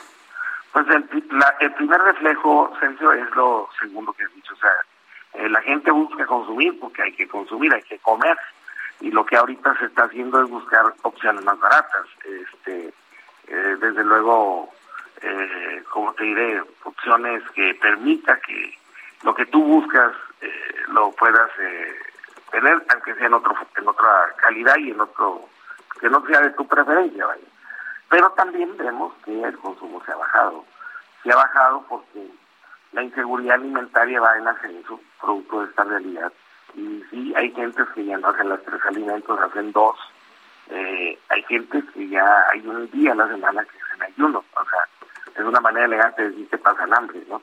Entonces, esto lo refleja la última encuesta nacional que por cierto hizo el Instituto Nacional de Salud Cuauhtémoc Rivera, presidente de la Alianza Nacional de Pequeños Comerciantes, la ANPEC, gracias por conversar con nosotros. No, no, a ustedes por este, darnos este espacio y siempre a la orden de Dios. Muy buenos días. Gracias, Cuauhtémoc Rivera. Muy buenos días. Pues muy preocupante, ¿no? Que la gente ya esté quedándose sin comer precisamente pues porque no tiene acceso a los, a los alimentos. Una de las cosas que más dañan a la gente es efectivamente la inflación, daña más a los más pobres, eh, porque pues son los que tienen un ingreso que no puede moverse, particularmente quienes viven de un ahorro, quienes, ah, ya sabes, son viudas, ah, viudos que recibieron una cantidad de dinero. Es, esa gente que tiene un ingreso ingreso fijo es la que más sufre en tiempos de inflación. Y, cada vez que me dicen, ah, es que no importa la inflación porque reanima la economía, yo siempre digo, bueno, ¿cómo se ve que no son ustedes entre, no están ustedes entre los más Entre los más necesitados, entre la gente que no tiene ni acceso al alimento, ¿no? Lo que nos decía Cuauhtémoc, que es, a ver, hay gente que ya por lo menos una vez al día se está quedando sin comer. Son las 8 de la mañana con 15 minutos. El Químico Guerra con Sergio Sarmiento y Lupita Juárez. ¿Cómo estás, Químico Guerra? Muy buenos días. Con un gran gusto de saludarlos, Sergio Lupita. Bueno, viene la gran discusión de litio nuevamente, ¿no? Ya dijo el, presidente que, bueno, si no le sale la reforma eléctrica, sí va a sacar adelante una eh, ley minera para que el Estado mexicano sea el dueño y el único que pueda explotar litio. En México eso pues puede estar bien o no, pero, ¿qué es realmente lo que está pasando, Lupita? En primer lugar, como ya les comenté en este espacio, existen tres formas en donde el litio aparece en, la Tierra. La más abundante, ¿verdad? Es la del mar. El agua de mar tiene una cierta cantidad de litio. La segunda es lo que tiene Bolivia, por ejemplo, estas albueras, ¿verdad? De lagos secos en donde existe eh, pues, litio superficial y que se puede extraer en una forma minera natural y el que tiene México. México tiene un litio de arcillas en donde está eh, embebido, digamos, el litio dentro de estructuras arcillosas y es un eh, litio que es muy caro para purificar. Para que el litio pueda ser comercializado y se use en las baterías de los autos eléctricos, etcétera, debe tener una pureza por lo menos de 95, 97%. Y para lograr eso, hoy en día, hoy en día, estoy hablando con ustedes, es Lupita, no existe un proceso económicamente viable. Existen, desde luego, los procesos, los que los científicos han desarrollado y los técnicos a lo largo de los años, pero no son económicamente viables hoy en día. Bueno, pero déjenme decirles que como la ciencia sigue avanzando, a pesar de lo que piensen muchas gentes que están en contra de la, ciencia, eh, que nos están dando alternativas nuevas, fíjense, precisamente acerca del litio, y para México va a significar pues un golpe importante porque si no estamos con esta nueva y esta nueva tecnología que creen ser Lupita es para extraer en una forma muy eficiente el litio del agua de mar. Ya se resolvió este problema. Investigadores de la Organización Australiana para la Investigación Científica e Industrial, el CSIRO, el CIRO, por siglas en inglés, acaban de descubrir una nueva y muy eficiente manera para extraer litio del agua. Este trabajo, liderado por la doctora Anita Hill, investigadora en jefe del CIRO, se publicó en Science Advances. La técnica empleada por la doctora Hill consiste en usar una membrana metalorgánica que imita la función filtrante de células a través de la selectividad iónica. Esta membrana procesa fácil y eficientemente y separa los iones metálicos, abriendo la puerta a tecnologías revolucionarias en las industrias mineras y de tratamiento del agua y específicamente de litio. Entonces aquí vemos, Lupita, que pues nos vamos a meter en un camino que a lo mejor pues va a quedar olvidado, ¿verdad?, en el tiempo, porque va a haber otro mucho más eficiente, mucho más barato, y que eh, extrayendo el litio del agua de mar, pues lo van a hacer todos los países que tengan alguna costa eh, en su en su territorio. Y me preocupa esto de que el litio, pues solamente el Estado se va, se va a crear litiomex. ¿Te acuerdas, Sergio? Seguramente, eh, Lupita, tú no tanto porque es muchísimo más joven, pero ¿te acuerdas de Uramex, Sergio? ¿Te acuerdas de Proquibemex? Eh, eso sí, no. Proquibemex, ¿qué era? Eran productos químicos vegetales mexicanos. Resulta que con el barbasco, ¿verdad? Cuando surge la píldora anticonceptiva y que se empezó a aislar la biosgenina para producir la progesterona de las pastillas anticonceptivas, México era líder mundial en la producción, eh, extracción de barbasco. Y entonces, en la época de Echeverría, ¿verdad? Alguien que es semejante a nuestra situación actual, dijo, no, no, no, no, pero qué barbaridad, las farmacéuticas nos van a este, a dejar aquí, van a llevarse nuestra riqueza y creó productos químicos vegetales mexicanos, Proquibemex, una paraestatal, para controlar precisamente el Estado, la producción, la comercialización del barbasco. ¿Y en qué terminó todo eso? Pues en un fracaso absoluto. Se hizo un edificio muy bonito, había camionetas, eh, pues ya saben, alfombras, etcétera. Pero ¿qué pasó? La ciencia avanzó y se sintetizó en los laboratorios la diosgenina, ya no se requería el barbasco y todos los que la extraían y que vivían de eso en Veracruz, en Tabasco, pues se quedaron en la pobreza. Uramex nunca extrajo una, eh, un kilo de uranio, también tenía oficinas muy bonitas, ¿no? Para que México fuera soberano, para tener energía nuclear, etcétera, etcétera. Bueno, pues son dos cosas que quedaron ahí como elefantes blancos y yo auguro que Litiomex se va a quedar como otro elefante blanco, Sergio Lupita. No, pues eh, muy mal, muy malas noticias para los mexicanos, pero bueno, pues mientras estén empeñados los gobernantes en hacer así las cosas, esos serán los resultados que, que vamos a, tener. Pues sobre todo que se enteraran, ¿no? Por ejemplo, este, este nuevo desarrollo, pues extraerlo de una forma, el litio, en una forma económica del agua de mar, pues va a cambiar la ecuación completamente. Bueno, muchas gracias, Químico. Al contrario, buenos días. Hasta luego, muy buenos días. Son las ocho con veinte minutos. La Secretaría de Bienestar va a reiniciar el registro para la pensión para el bienestar de las personas adultas mayores. Esto para quienes hayan cumplido 65 años entre enero y abril de este año. Paris Alejandro Salazar, cuéntanos. Buenos días, Sergio Lucita, amigas, amigos de México. Una vez, una vez finalizada la consulta de revocación de mandato, la Secretaría de Bienestar reiniciará el 18 de abril el registro para la pensión de las personas adultas mayores quienes hayan cumplido 65 años entre los meses de enero y abril de este año, excepto en los estados en los que habrá elecciones en junio. A partir del próximo lunes 18 de abril y hasta el 30 de este mes, los adultos mayores podrán registrarse en uno de los 2.031 módulos que se instalarán en el país. Los adultos mayores podrán buscar su módulo en la página de internet de la Secretaría del Bienestar. El registro será de acuerdo con el primer apellido de la persona del adulto mayor, exceptuando los estados que tienen procesos electorales, en Aguascalientes, Durango, Hidalgo, Oaxaca, Quintana Roo y Tamaulipas. Deberán presentar acta de nacimiento, CURP, identificación oficial vigente, comprobante de domicilio y teléfono de contacto. Para cualquier duda, la Secretaría del Bienestar habilita el teléfono 800-639-4264. Sergio Lupita, esa es la información. Bueno, pues gracias, Paris, por el reporte. Un placer, buenos días.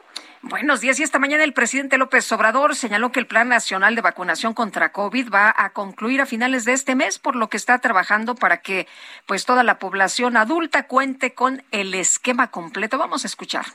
Plan de vacunación nacional concluye a finales de este mes y por eso nos reunimos para eh, que en estos días se vacune a mucha gente.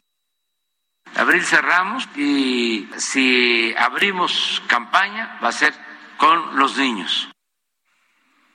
Bueno, pues eh, importante, ¿no? Se había negado este gobierno a vacunar a, los, niños, y ahora están anunciando. A ver, me preocupa que se esté concluyendo esto. Si esto significa que ahora sí vamos a poder pues comprar una vacuna que va a estar disponible en farmacias, que eh, va a haber opciones para vacunarse, porque simple y sencillamente dejar de vacunar eh, cuando estamos viendo que este es un virus, una enfermedad que muta constantemente y que requiere de nuevas vacunas, pues a mí sí me preocupa. Pues sí. Entonces van a dejar desprotegida a la población población, pues la verdad es que sí, sí, sí me preocupa.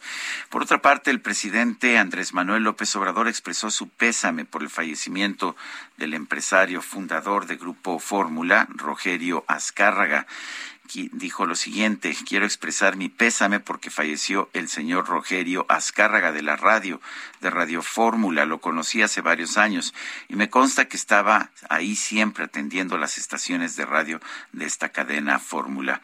El presidente López Obrador mandó su solidaridad a los familiares y amigos del fundador de Grupo Fórmula. Vámonos con información de Gerardo Galicia desde la zona oriente. ¿Qué tal, Gerardo? Muy buenos días. Excelente mañana, Lupita, Sergio, y tenemos reporte para nuestros amigos que van a transitar sobre la calzada Ignacio Zaragoza. Ya se incrementó la afluencia de autos, el avance es eh, cada vez más difícil si dejan atrás Avenida Gueratao, la Avenida Telecomunicaciones con rumbo a su entronque con el viaducto Río Piedad. De hecho, en este punto donde entronca el viaducto con la Avenida Canal de Río Churubusco y Zaragoza, sí tenemos conflictos viales, habrá que tomarlo con mucha calma y en el sentido opuesto el avance es mucho más rápido. Si utilizan carriles centrales, fácilmente podrán alcanzar la velocidad eh, máxima de 80 kilómetros por hora rumbo a la salida a Puebla. Y por lo pronto, el reporte. Buenos días. Hasta luego. Hasta luego.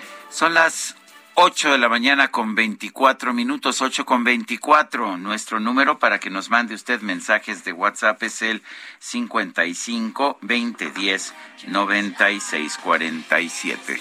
Regresamos un momento más.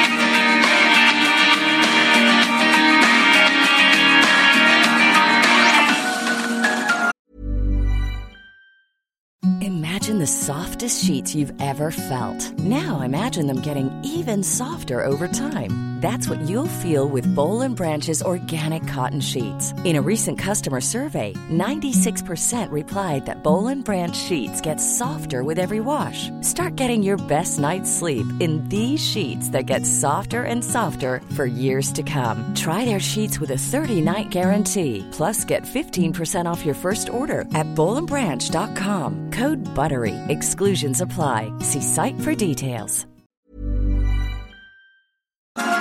Sergio Sarmiento y Lupita Juárez quieren conocer tu opinión, tus comentarios o simplemente envía un saludo para ser más cálida esta mañana. Envía tus mensajes al WhatsApp 5520 109647.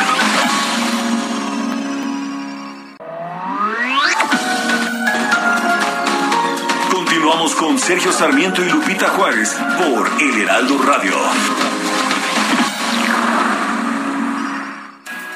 Jaque Mate con Sergio Sarmiento.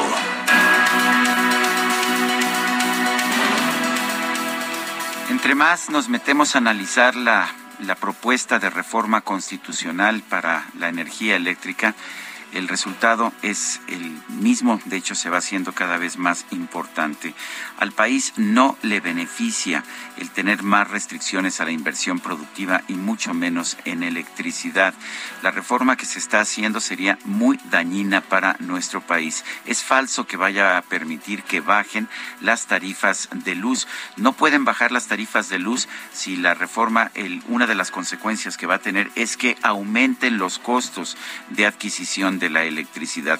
La única forma en que podrían bajar las tarifas de luz es si el gobierno sigue aumentando los subsidios que está pagando al consumo de la energía eléctrica, pero esa es una forma pésima de tratar de construir una sociedad más próspera. Los subsidios al final ahorcan a cualquier economía. Lo que tendríamos que estar haciendo en México es lo que están haciendo otros países del mundo, abrir más los mercados, permitir que más empresas entren a producir electricidad y a distribuir la electricidad. Debemos debemos aplaudir, debemos beneficiar a aquellos que arriesgan su dinero para que tengamos más electricidad más limpia y de mejor calidad y no castigarlos como pretende esta iniciativa que ha presentado el presidente de la República, Andrés Manuel López Obrador. En un mundo moderno, lo que hemos encontrado es que el mercado es el mecanismo que nos ayuda a tener mejores servicios y de mejor precio. Y que estemos en este momento tratando de prohibir la inversión en electricidad cuando esta es tan importante para construir un país mejor, me parece que es un pésimo comentario sobre la visión que tiene el gobierno de la República. Yo soy Sergio Sarmiento y lo invito a reflexionar.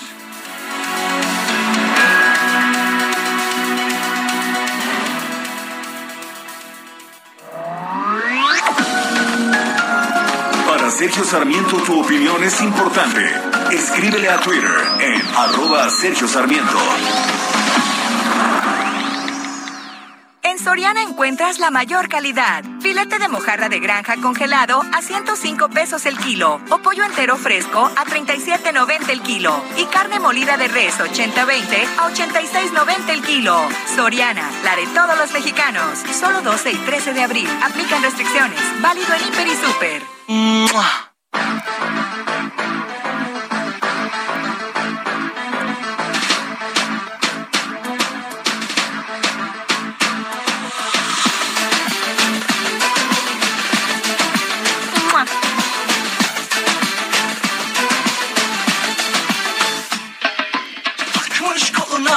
adamını beni orta yerinden çatlatıyor. Ağzımda sakızı şişirip şişirip arsız arsız patlatıyor. Biz böyle mi gördük babamızdan ele güne rezil olduk? Yeni adet gelmiş eski köye bak dostlar mahvoldu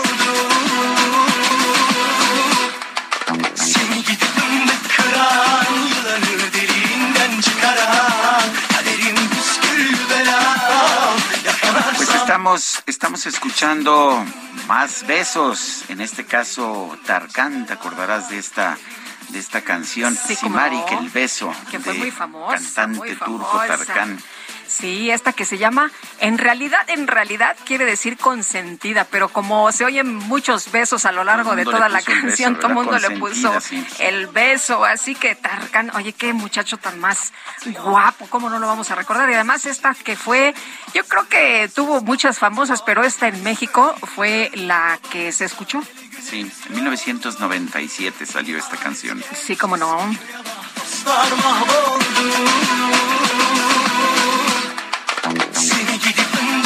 Mensajes de nuestro público. Pues vamos, vamos a leerlos. Y Guillermo Castañeda nos dice, hola, buenos días. Según el presidente, tenemos un mayor poder adquisitivo. ¿Me podrían decir dónde? Acabo de llenar el tanque de mi auto. 869.48, saludos y besos, 600, 869 pesos con 48 centavos, saludos y besos, Guillermo Castañeda. Todo el mundo anda muy besucón esta mañana, hasta don Guillermo Castañeda nos anda mandando besos. Oye, pero sí, eh, la verdad es que todo está muy caro, el tanque de, un auto, pues eh, cada semana, imagínate nada más, no hay bolsillo que aguante. Pues sí, y el problema eh, es que nos están ocultando la magnitud del de, la dificultad porque están subsidiando la gasolina en otros países. Esto no ha ocurrido. La- eh, los gobiernos piensan que lo sensato es que el el incremento en el precio del petróleo se refleje en la gasolina y no que se subsidie. Yo estoy de acuerdo con la posición de que no se deben subsidiar los precios de la gasolina. En realidad, el precio de la gasolina en estos momentos en México debe estar cerca de los 40 pesos por litro, Sí. quizás 35, eh, pero estamos usando dinero que podríamos usar para cosas mucho más mucho más concretas, mucho más Pues sí, viables para medicina, ¿no? construir Medicinas, prosperidad, por entre otras ejemplo. cosas. No, lo estamos usando para subsidiar la gasolina. Y claro, pues quienes usan auto, sobre todo auto particular, están muy contentos, pero eh, pues estamos haciéndonos tontos porque estamos ocultando la inflación, lo cual Pues sí, es pero no puedes decir que en los otros, eh, en las otras administraciones, en los otros gobiernos, se daban los gasolinazos y en la tuya también. Entonces, pues hay que subsidiar para que no digan que también en tu gobierno hay gasolinazos. Dice otra persona, su entrevistado tiene toda la razón. La economía ya no alcanza ni para comer de manera decente. Estamos sufriendo y este año no pudimos comer pescado por la cuaresma. Una tristeza por lo que vive nuestro México. Mari Domínguez de Santa Catarina en Nuevo León. Mercedes Ávila nos dice esta mañana, hola Lupita y Sergio, siempre tienen un excelente programa, pero el día de hoy ha sido muy bueno desde el señor Macario, luego el señor de la Cámara de Pequeños Comercios y el Químico Guerra, como siempre con información súper actual. Todos ellos coinciden en que AMLO vive un México diferente, vive en un palacio y que solo escucha a su enorme ego para tomar decisiones. Soy Mercedes Ávila. Son las 8 de la mañana con 37 minutos. Lo mejor de México está en Soriana. Lleva el plátano a 14.80 el kilo. Sí, plátano a solo 14.80 el kilo. Y la papaya a 23.80 el kilo. Sí, papaya a solo 23.80 el kilo. Martes y miércoles del campo de Soriana. Solo 12 y 13 de abril. Aplican restricciones. Válido en Hiper y Super.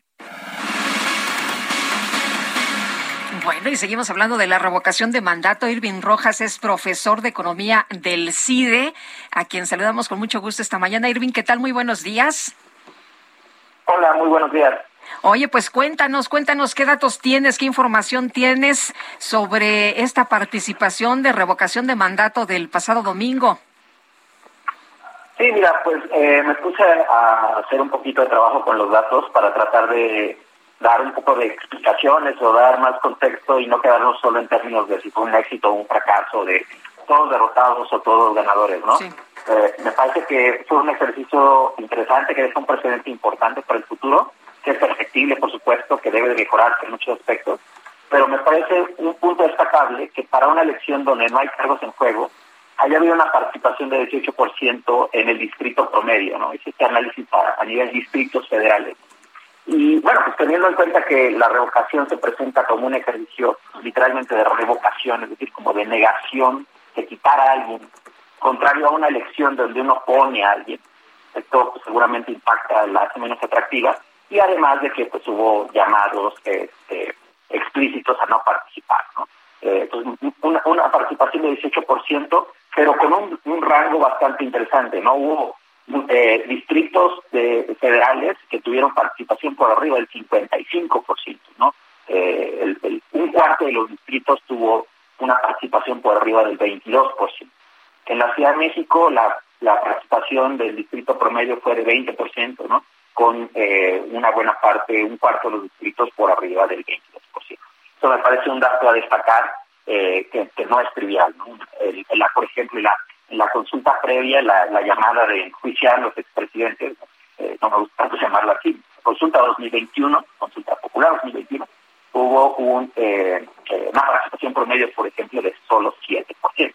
Entonces, esto es un cambio, si uno se pone a ver el crecimiento de la participación entre dos consultas, que yo creo que es algo más comparable que, compararla con elecciones, ¿no?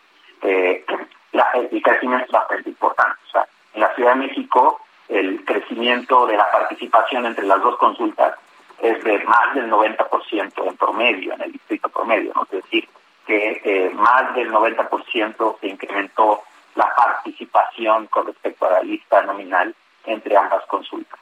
Eh, yo creo que eso es, es, es, interesante si uno, si uno piensa en estos ejercicios como, como oportunidades ¿no? que, se pueden pulir y, mejorar para el futuro, pero yo creo que es importante que la gente participe en.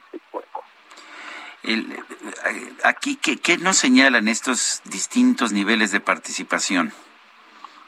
Yo creo que hay dos, son, son, son varias cosas. Es, es, muy difícil señalar una sola. Por supuesto, hay un apoyo diferenciado a, a, al presidente, a la comisión gobernante, que, que varía en la geografía. ¿no? Vimos, eh, si uno pone eh, un, un, esto en un mapa, la participación en estados del sur, por ejemplo, hay eh, distritos en, en Tabasco, eh, en Chiapas, con una participación por encima del 50% ¿no? de, de la economía. Entonces, claro, pero es, es, es algo que, que, refleja ese ese ese, eh, ese apoyo diferenciado que, que, siempre ha existido hacia el presidente. Eh, por supuesto, debe de haber también ahí un eh, efecto diferenciado de la movilización, es decir, eh, hubo este, movilización por parte de tanto de los que estaban en contra como los que promovían la no participación, como quienes eh, promovieron la participación activamente, y algunos fueron más exitosos que otros. Bueno, Tabasco es un ejemplo, ¿no? Dicen que ahí funcionó muy bien este tema de la operación política.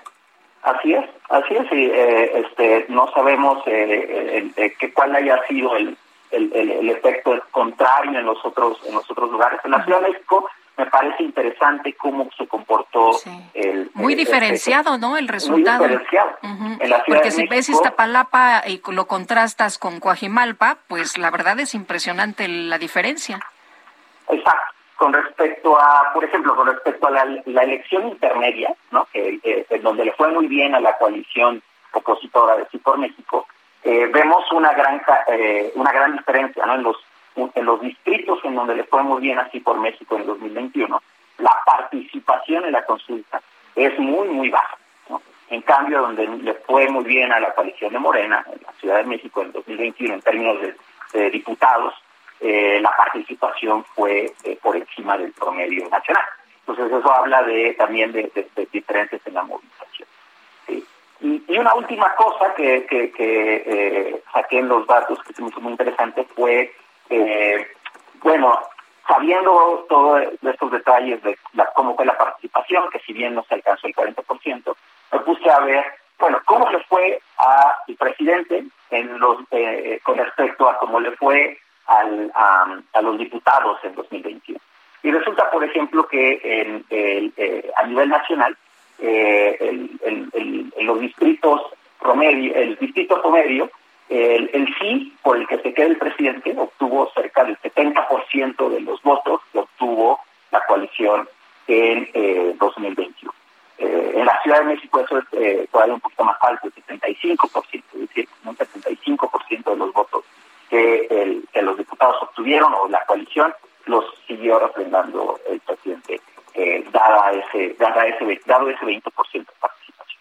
Eh, en cambio, por ejemplo, sabemos en la Ciudad de México es claro que eh, eh, no hubo gran participación en donde mejor le fue así por México en el 2021, pero simplemente hice el cálculo eh, del cuál era el porcentaje de, votos que le dijeron no a que siga el presidente con respecto a los que sacó el, la alianza en 2021 y es alrededor del 10%. ¿no? Entonces, eh, bueno, sabemos que, parte de la estrategia fue a no, participar, pero eh, los que sí participaron votaron en, en, esos Muy bien.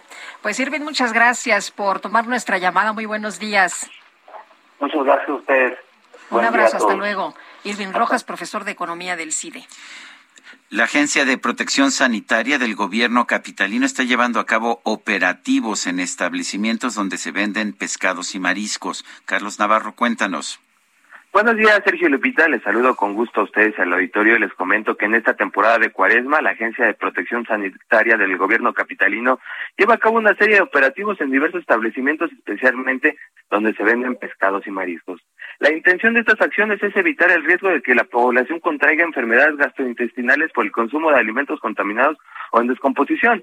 En lo que va de la cuaresma 2022, la agencia ha realizado 130 visitas de verificación sanitaria a locales, bodegas, mercados y restaurantes de pescados y mariscos a los que se les ha proporcionado información sobre las mejores prácticas de higiene en la preparación y conservación de alimentos. Ha emitido recomendaciones y amonestaciones a los establecimientos para que mejoren sus condiciones sanitarias, ofreciéndole medidas de seguridad en caso de actividades con presencia de fauna nociva, así como por las malas prácticas. Además de las 130 verificaciones que se han hecho en esta temporada de cuaresma, también se han efectuado 840 visitas personalizadas a locatarios de mercados y se les ha brindado información sobre temas de manejo higiénico de alimentos y bebidas y manejo de residuos sólidos, así como de agua. Sin embargo, ante el incremento de la temperatura ambiental en la capital del país, se ha fortalecido la vigilancia en negocios que requieren de condiciones de enfriamiento especiales, así como un almacenamiento y manejo apegado a la higiene y normas sanitarias comentarle a nuestros radioescuchas que para saber cómo seleccionar, almacenar y preparar higiénicamente los alimentos, la agencia pone a su disposición información y cursos de capacitación en su página oficial, que es la siguiente, agepsa, a g e p c e a .cdmx.gov.mx. Así es que la agencia sanitaria da recomendaciones justo en esta temporada de cuaresma para aquellas personas que quieran adquirir pescados o mariscos. Sergio Lupita, la información que les tengo. Bueno, pues gracias Carlos por esta información. Hasta luego, buenos días. Buenos días. Y según el estudio Gato por Liebre de la organización no gubernamental Oceana, existe pues sustitución de pescados en todos los establecimientos. Te venden pues algo que es diferente a lo que pediste. Te dicen que es liebre y es gato. pues pides guachinango y te dicen, ah, sí, pues dale ese, vas a que está por ahí. Mariana Asís, directora de Transparencia en Oceana, qué gusto saludarte esta mañana. Muy buenos días. Oye, cuéntanos, cuéntanos qué tan grave es esto, en qué porcentaje nos dan una cosa por otra. Buenos días. Hola, buenos días, Lupita y Sergio. Muchísimas gracias por la invitación.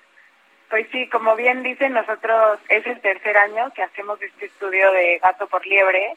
En esta ocasión fue un poco diferente porque lo que hicimos es que lanzamos una convocatoria abierta al público donde le pedíamos a las personas que ellos fueran quienes nos mandaran las muestras del pescado que compran en supermercados, pescaderías, restaurantes y a partir de estas muestras que las propias personas ciudadanos, ciudadanas interesadas en saber qué están comiendo nos enviaron, pudimos hacer los análisis del pescado y saber realmente qué nos están dando. Nos dimos cuenta que más de una de cada tres veces, alrededor del 37% de las ocasiones, estamos recibiendo una especie completamente distinta a la que nos venden. O sea, que nos están transando. Exacto. En muchas ocasiones lo que sucede es que quien acaba pagando el precio de esta sustitución pues son los propios consumidores, ¿no? Ya que nos dimos cuenta que muchas veces se nos vendió una especie supuestamente de alto valor, como por ejemplo ustedes mencionaron ahorita el huachinango, justamente encontramos casos donde se vendía algo que era supuestamente huachinango y en realidad encontramos otras especies como por ejemplo el bagre, que la diferencia de precio puede ser... Bueno, el huachinango cuesta 600 pesos, ¿no? El kilo. Pues en promedio, el, la Profeco establece que está alrededor de los 280 pesos y el bagre, por ejemplo, cuesta 80 pesos, ¿no? Entonces vemos una diferencia de casi tres veces respecto a lo que realmente estamos recibiendo. Entonces... Ahora, supongo que eso significa que la gente no se da cuenta de que le están dando gato por liebre, ¿no? Exacto, no nos damos cuenta porque, pues, es muy difícil realmente identificar y diferenciar un pescado del otro, sobre todo cuando ya está en filete o está preparado, es decir, cuando no está el pescado completo. Y sobre todo es muy difícil porque nosotros en México no tenemos las herramientas para tener suficiente información acerca del pescado que estamos consumiendo. Eh, desde Oceana nosotros hemos promovido que se apruebe una norma de trazabilidad ¿Qué permitiría esto? Pues permitiría conocer toda la información del pescado desde que se pesca hasta que llega a nuestros platos.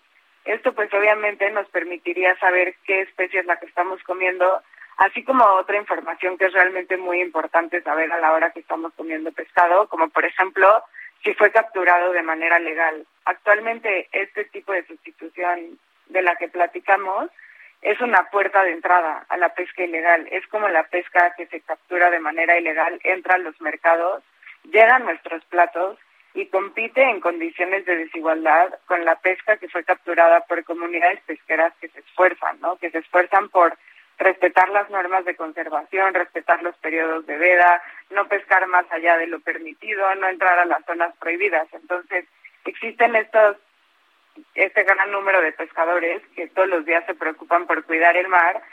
Sin embargo, una vez que tratan de vender su producto, pues compite de la misma forma contra todo el producto ilegal y este producto está llegando a nuestras mesas, ¿no? Nosotros a la hora de comer un pescado no tenemos la certeza de que fue capturado de manera legal y que fue capturado protegiendo a los mares.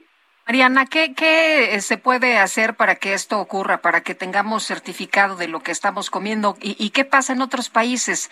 Eh, ¿qué, ¿Qué ocurre? ¿Cómo se le da seguimiento? Claro, pues mira, eh, actualmente esta norma que te comento se viene trabajando desde el 2019. Lo hemos trabajado con otras organizaciones de la sociedad civil, con miembros del sector pesquero que reconocen la importancia de tener una norma así sin embargo, desde hace un año está detenida en las oficinas de la CONAPESCA, que es la Comisión Nacional de Acuacultura y Pesca. Desde hace un año la verdad es que no sabemos en qué va el proceso de aprobación de esta norma, no conocemos cuál es el estatus, hemos tratado de comunicarnos con ellos, hemos pues compartido con ellos estos trabajos que veníamos haciendo de la mano con las autoridades en años anteriores. Sin embargo, pues la verdad es que no hemos recibido respuesta, entonces eh, pues seguiremos insistiendo, ¿no? Porque esta norma realmente es una necesidad para México y como dices, pues no nos podemos quedar atrás en lo que están haciendo otros países. En la Unión Europea, por ejemplo, eh, ya tienen una norma de trazabilidad que se exige para los productos que se capturan en sus propias aguas, así como los que importan. Entonces, por ejemplo, todo el pescado marisco que va a Europa tiene este sistema de trazabilidad para poderse exportar.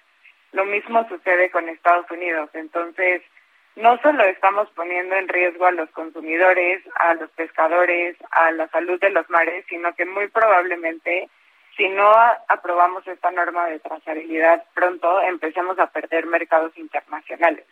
México ya ha recibido sanciones internacionales por parte de Estados Unidos por temas de pesca ilegal. Entonces, si no podemos tener las herramientas para diferenciar la pesca legal de la ilegal, pues es muy probable que mercados internacionales se empiecen a cerrar a México y esto pues afectaría gravemente al sector pesquero. Muy bien, pues Mariana, muchas gracias por conversar con nosotros esta mañana. Muy buenos días. Muchísimas gracias por la invitación. Buenos días. Hasta luego, muy buenos días. Bueno, estaba yo viendo lo del precio de, del pescado, del guachinango. Este, encontré entre otras cosas, eh, porque decías tú, bueno, pues está como a 600, ¿no? Eso es lo que a ti te está costando. Está carísimo. Estoy viendo que en Walmart Express está a 229 pesos. En este momento, el chico y, y me metí a buscar el de el guachinango el guachinango completo el fresco entero por kilo que es el que usualmente estamos hablando está a 160 solo que está agotado o sea no hay, hay. Ahí está a un precio determinado y lo que nos dice en, la página de internet de Walmart es que cuesta 160 pesos pero no pero hay. no hay. Efectivamente. Son las ocho con 53 minutos. Vamos con Mario Miranda. Nos tiene información vial. Adelante, Mario. Hola, ¿qué tal? Buenos días, Sergio Licita. Pues informarles a los amigos automovilistas que en estos momentos encontrarán carriles reversibles en el circuito anterior en el tramo de la raza amarina nacional, por la cual la vialidad es aceptable. En el sentido opuesto del circuito de la raza, de la raza a reforma Se nos cortó la llamada con Mario Miranda. Son las 8 de la mañana con 54 minutos, 8 con 54. Nuestro número para que nos mande mensajes de WhatsApp es el 55 2010 96 47. Vamos a una pausa y regresamos.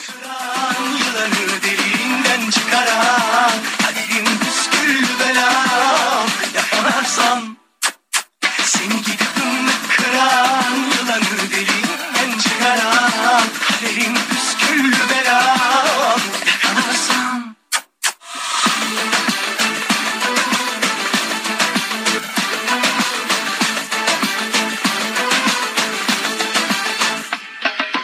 Bakmış koluna elin adamını Beni orta yerinden çatlatıyor. Ağzımı Sergio Sarmiento y Lupita Juárez quieren conocer tu opinión, tus comentarios o simplemente envía un saludo para ser más cálida esta mañana. Envía tus mensajes al WhatsApp 5520 109647.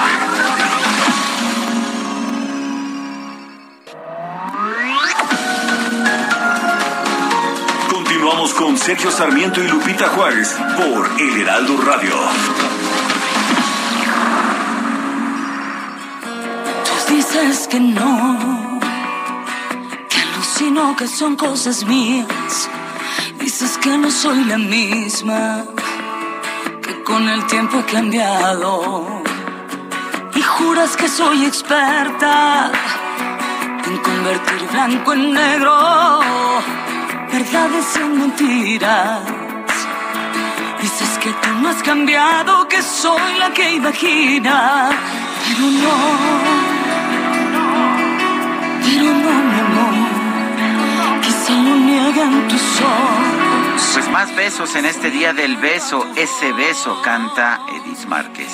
Ese beso lo dijo todo. Ay, con ese beso lo digo todo. Qué cosa, qué cosa. Bueno, ya están muy intensos aquí los muchachos de la producción. Nos dice una persona en el auditorio, buen día Sergio Lupita, ahora que ya estamos a casi un año para que inicien las campañas electorales presidenciales, ahora sí ya van a vacunar a los niños y así utilizarlo como promoción de campaña.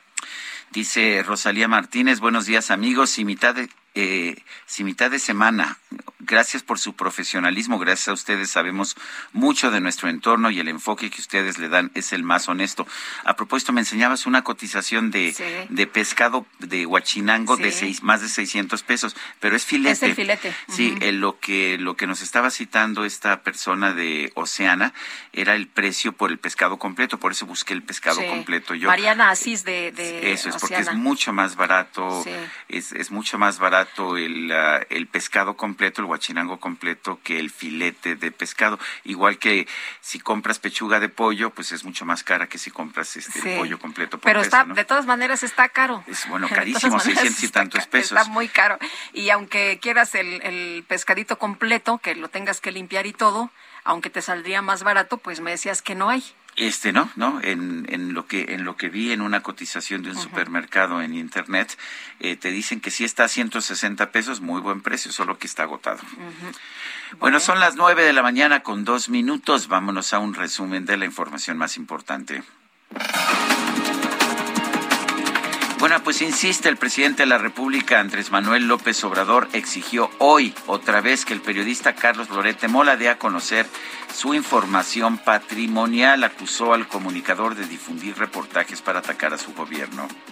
Estamos esperando que Lorete Mola informe sobre el departamento en Estados Unidos, sobre el departamento que adquirió en 24 millones de pesos aquí en la Ciudad de México y sobre todo del terreno y la mansión de Valle de Bravo en casi cuatro hectáreas. Y esto porque él hace reportajes como el que acabamos de ver acerca de la caducidad de medicamentos y los hace porque recibe dinero de empresas que antes distribuían medicamentos. Bueno, por otro lado, el presidente López Obrador informó que en mayo podría comenzar la campaña de vacunación de pues COVID a los niños menores de 14 años. El plan de vacunación nacional concluye a finales de este mes y por eso nos reunimos para eh, que en estos días se vacune a mucha gente. Abril cerramos y si abrimos campaña va a ser con los niños.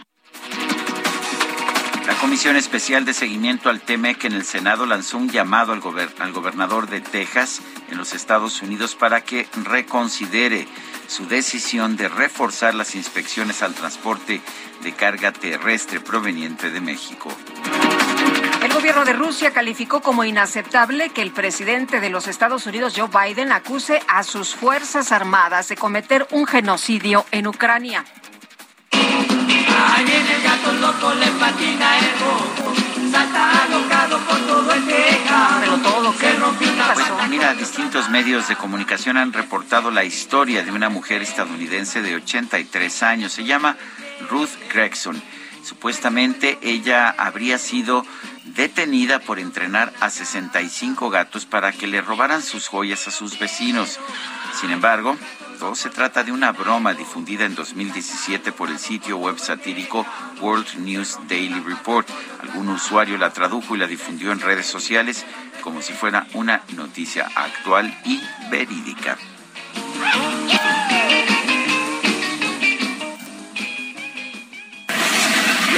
Y a partir de ahora, tú, tú, tú, tú, escucharás la micro deportiva.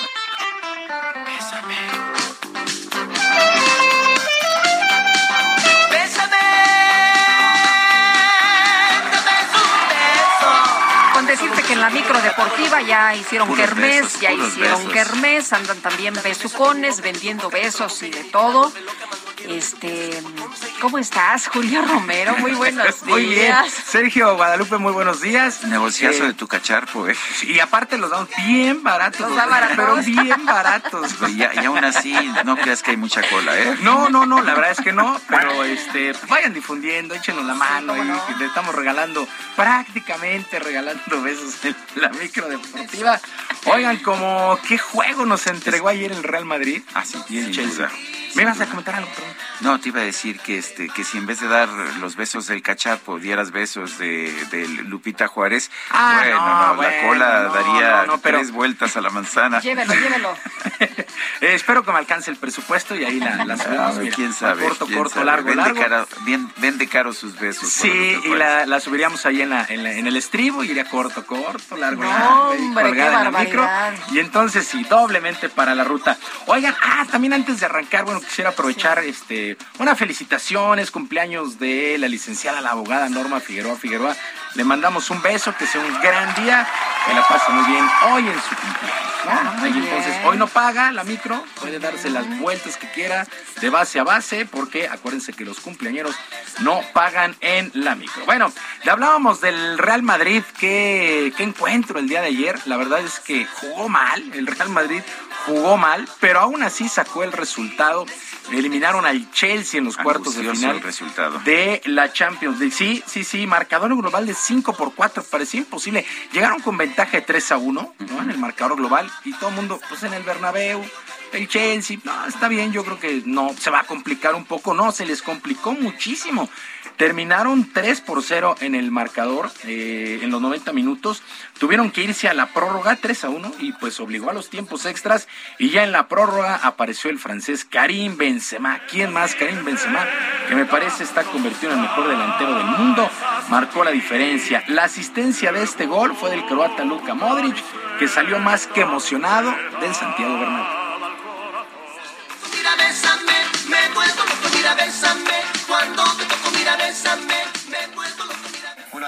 Que, que sabe muy dulce.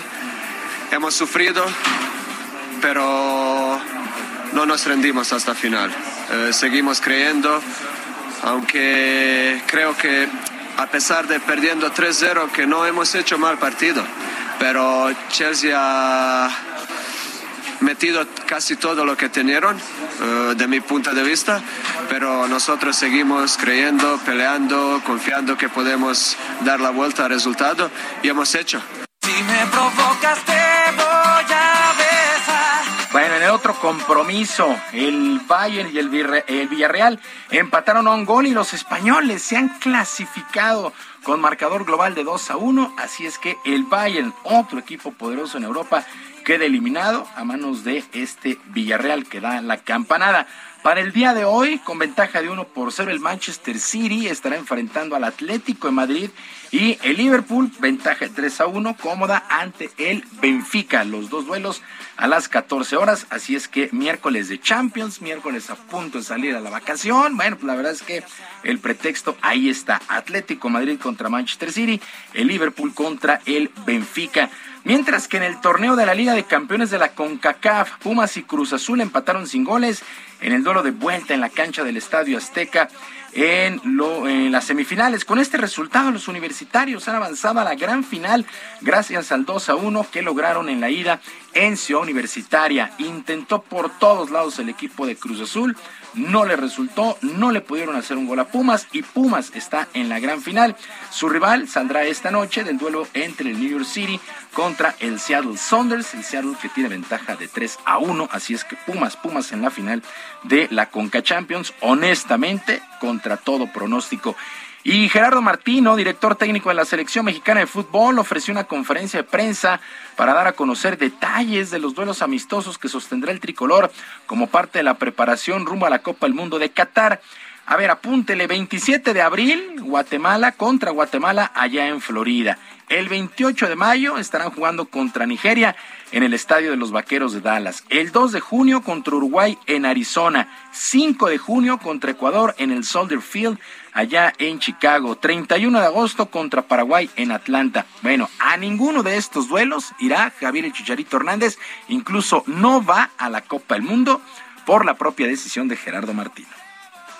¿Eh? Mire, ay, véale, apúntele bien. Javier Hernández no está porque el entrenador de turno no lo ha elegido en estos últimos dos años y algo, tres años. Eh, pero al dicho esto, quiero decir que no hay nada que yo tenga que compartir con los medios. Toda cuestión este, que sucede dentro de, este, del ámbito de la selección nacional se resuelve dentro del ámbito de selección nacional. Ya termina de tajo las especulaciones Gerardo Martino, así es que, pues no, no va a estar el Chicharito Hernández. Me el parece. Chicharito sigue metiendo goles como, como loco. Él está en su uno de sus mejores niveles y parece ser que pues no le como que yo no veo que este, como que yo no veo que la selección esté metiendo muchos goles. Qué dificultades para meter cada gol, ¿verdad? Mira, me parecía una buena oportunidad para aclarar de una vez por todas cuál es la diferencia que tiene Gerardo Martino o la Federación con el atacante. No lo hicieron, seguramente en un par de años allá cuando esté en Argentina, pues hablará pero eso ya no sirve de absolutamente nada y nos queda claro que lo deportivo es lo que menos le interesa de repente a la selección. Yo no veo por qué no hablarle como dices, pues está en un muy buen momento y la selección hace goles, es mexicano, es el máximo goleador en selecciones. En los últimos dos juegos que he visto ha metido tres goles, ¿no? El fin de semana, el, contra el Los Ángeles FC, metió el primero en el famoso clásico El Y en el anterior metió dos. Metió doblete, sí, está, está en buen momento el Chicharito, pero bueno, no, no, no les interesa. Bueno, arrancaron los playoffs, la postemporada en el básquetbol de la NBA con el famoso play-in y los Nets de Brooklyn vencieron 115 a 108 a los Cavaliers de Cleveland y los Nets avanzan a la primera ronda de los playoffs, mientras que el equipo de los Timberwolves de Minnesota 109 a 104 sobre los Clippers de Los Ángeles. Para el día de hoy, los Hornets de Charlotte ante los Halcones de Atlanta y los Spurs de San Antonio contra Nueva Orleans, estos dos vuelos ya en el play-in de la NBA. En otras cosas, el jardinero de los Diablos Rojos, Iván Terrazas, anunció su retiro del béisbol de la Liga Mexicana después del duelo que sostendrán los Diablos el 26 de abril. El capitán Escarlata tiene 13 campañas con la novena, donde obtuvo dos títulos en 2008 y 2014, 83 cuadrangulares, 592 carreras producidas, 1139 hits para un punto 332 de bateo.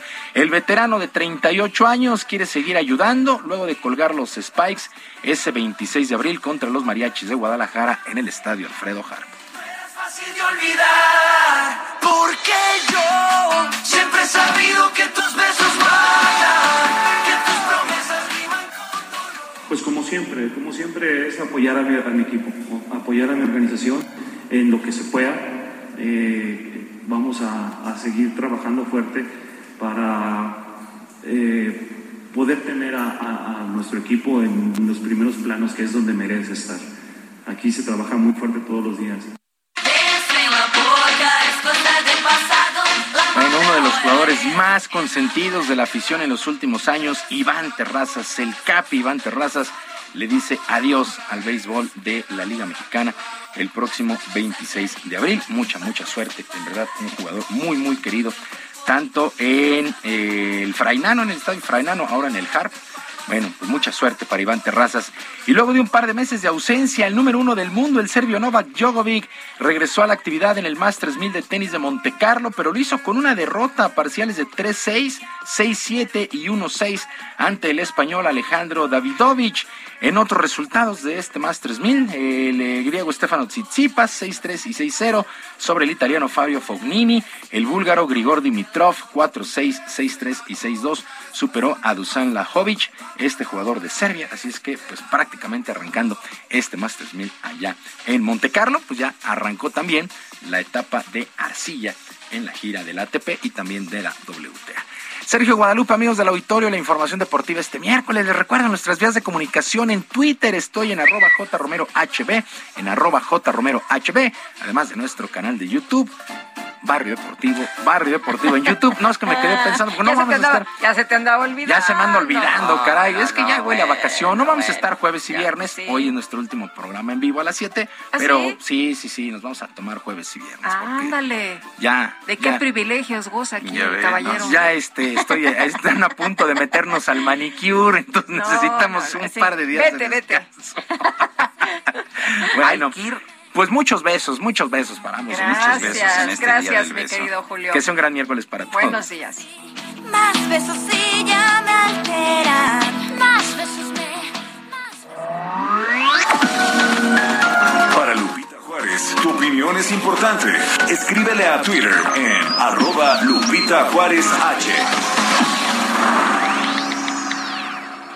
Cruzaste la puerta y en ese momento yo supe que todo nos iba a cambiar. Cruzaste la puerta y en ese momento yo supe que todo nos iba a cambiar. Me imaginé cuánto, no imaginé cómo, nomás se nos vino la luz y la mar. No imaginé cuánto, no imaginé cómo, nomás se nos vino la luz y la mar. Abajo de nada y encima. Suena interesante, ¿no? Una mezcla, una mezcla de sonidos mexicanos con música electrónica, música tropical.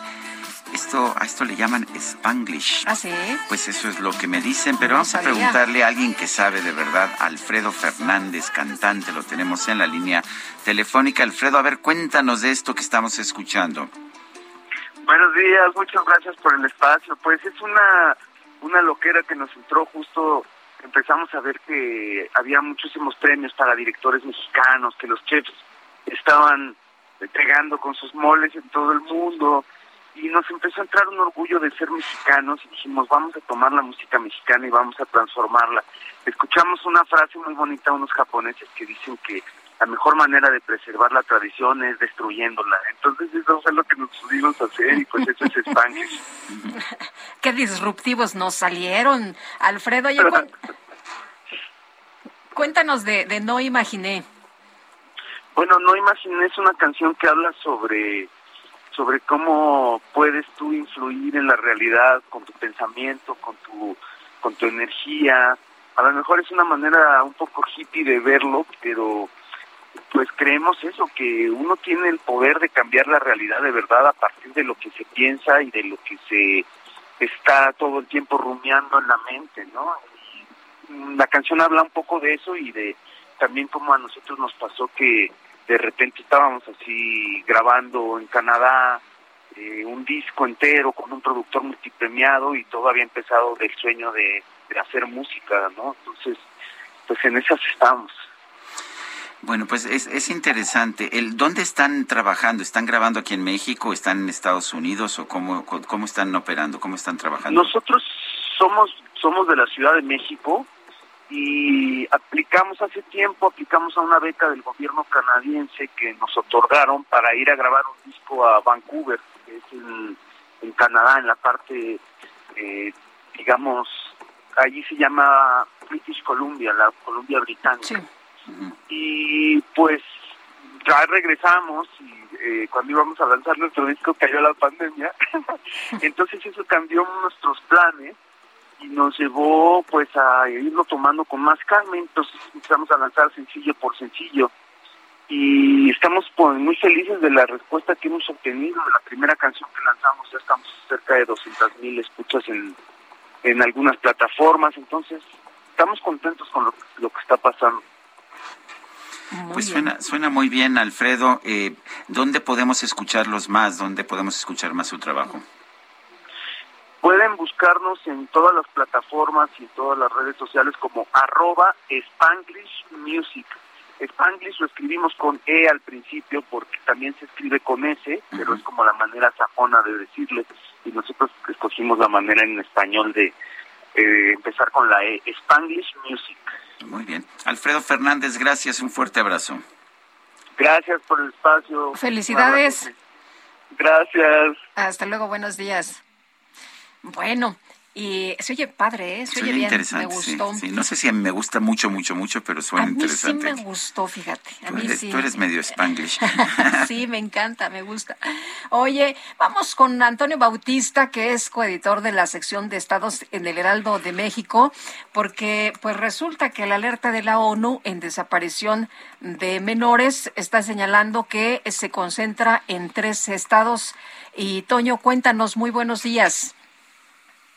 Sergio Lupita, buenos días. Pues sí, México está a punto de llegar a los 100.000 desaparecidos. El pasado 13 de abril, el Registro Nacional de Personas Desaparecidas y No Localizadas, administrado por la Comisión Nacional de Búsqueda de la Secretaría de Gobernación, reportaba 98.944 víctimas de este delito. El Comité contra la Desaparición Forzada de Naciones Unidas publicó ayer su informe para su visita al país en noviembre de 2021, una visita que se produjo ocho años después de que se solicitó en 2013.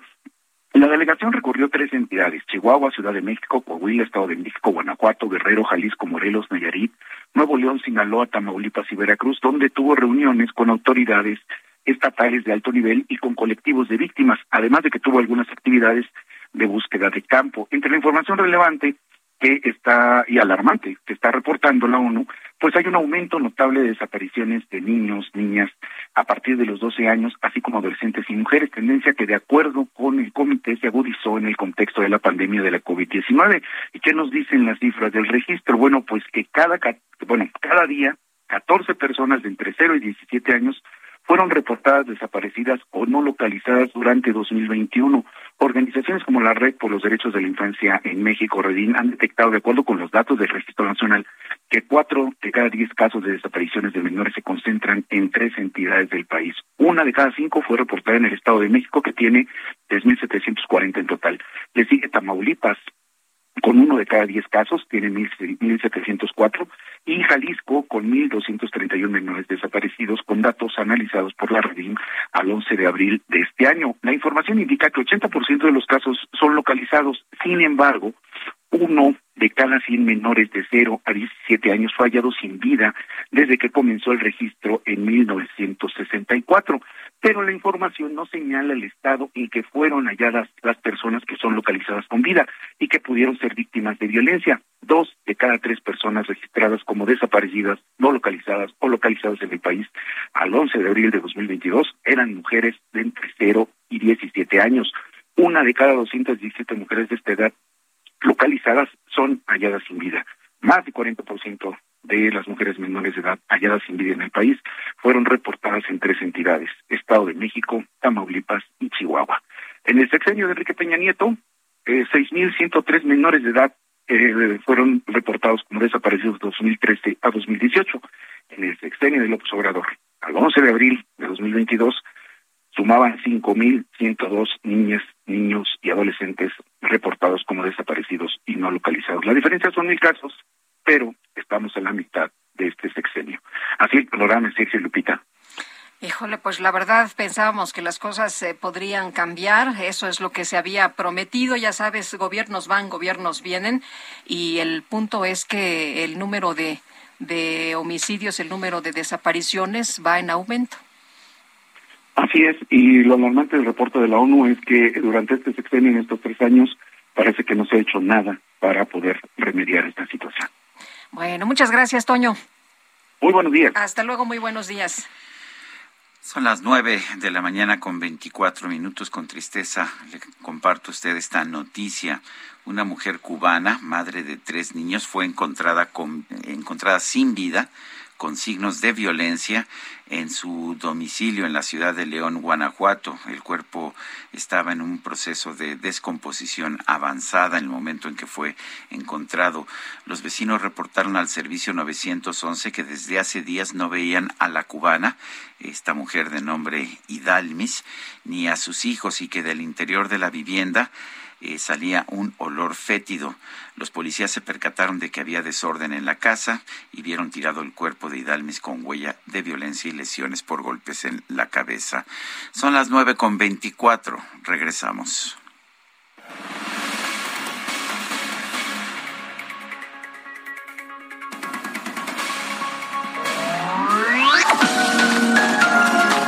Sergio Sarmiento y Lupita Juárez quieren conocer tu opinión, tus comentarios o simplemente envía un saludo para ser más cálida esta mañana. Envía tus mensajes al WhatsApp 5520 109647.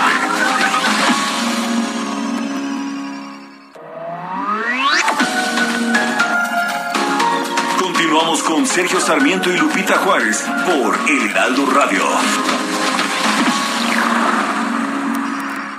En Soriana encuentras la mayor calidad. Filete de mojarra de granja congelado a 105 pesos el kilo. O pollo entero fresco a 37.90 el kilo. Y carne molida de res 80-20 a 86.90 el kilo.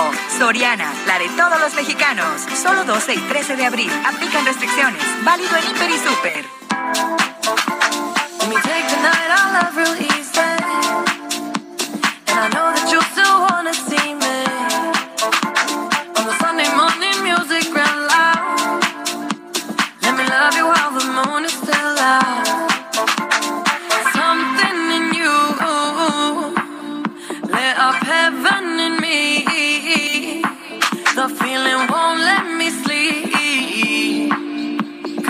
Lost in the way you move, the way you feel.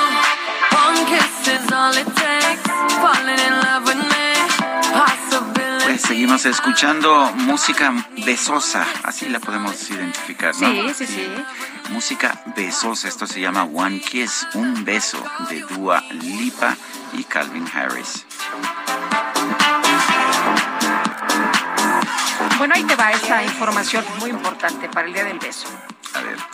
La ciencia detrás de un beso. En 10 segundos se transfieren alrededor de 80 millones de bacterias. Ay, Lupita, tú, ¿cómo, cómo se ve que no eres romántica? No. Oye, pero ahí te va, ahí te va. No son malas, hombre. Pueden ayudar a fortalecer el sistema inmune. Ah, Mejoran la digestión y asimilación de nutrientes. Se pueden quemar hasta 100 calorías por si alguien, pues, hoy quiere 100 quemar calorías con un beso. Pues no sí, está mal. No, está, nada mal. Libera endorfinas, adrenalina y oxitocina y eleva el estado de ánimo. Esta es información de El Heraldo Online, por si quieren checar también nuestras plataformas. Hoy se está hablando del, Del día beso. del beso. Bueno, y tenemos mensajes también. Nos dice una persona del auditorio, mi esposa y yo felicitamos y escuchamos desde las 7 todos los días su programa de noticias y comentarios. María y Efren, saludos afectuosos. Pues un abrazo para María y para Efren esta mañana. ¿Y qué tal el beso de los churumbeles de España? Un saludo y felicidades, María Teresa, también un clásico, ¿Cuál ¿no? de- el beso, el beso en España. Que la española cuando besa. Olé. Ah, Mm, sí, cómo no. Muy bien. Eh, nos dice Almarosa Arjona desde Coyoacán, realmente AMLO es una persona... eh, dice, para los que lo critican mal y lo que debe hacer cuerdísimo para lo que quiere y para sus enemigos es peligroso porque tiene el poder. Dios nos proteja.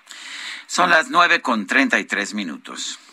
Lo mejor de México está en Soriana. Lleva el plátano a 14.80 el kilo. Sí, plátano a solo 14.80 el kilo. Y la papaya a 23.80 el kilo. Sí, papaya a solo 23.80 el kilo.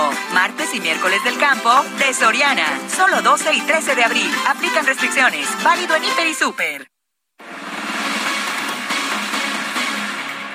Vamos a conversar esta mañana con Sofía de Robina, ella es abogada del área internacional del Centro de Derechos Humanos Miguel Agustín Pro Juárez. El día de ayer se dieron a conocer las, eh, pues los reportes de este informe presentado por el Comité de la ONU contra las desapariciones forzadas luego de la visita a México a finales del año pasado. Sofía, gracias por platicar con nosotros esta mañana. Muy buenos días. Buenos días, Sergio Lupita. Gracias a ustedes por el espacio y por seguir dándole eh, espacio a este relevante tema. Eh, Sofía, el gobierno de México se comprometió a instrumentar las recomendaciones de este informe presentado en Ginebra. Eh, ¿Qué opinas de esto? ¿Crees realmente que sí se, se lleve a cabo, que sí se implementen las recomendaciones y que cambie la situación en México? Eh, Pues esa sería la expectativa, no solamente de quienes, como desde el Centro PRO, hemos intentado eh, que haya asistencia internacional y que en lo que refieren eh, mecanismos como el Comité de Derechos Humanos, eh, el Comité contra la Desaparición Forzada de la ONU, refieren en su informe se lleve a cabo cumpliendo a cabalidad con las recomendaciones que, que establece, sino sobre todo también es la exigencia principal de las víctimas. Como, como refieres, Lupita, el día de ayer en un comunicado la Secretaría de Gobernación refirió que cumpliría de buena fe las, las múltiples recomendaciones que establece el comité.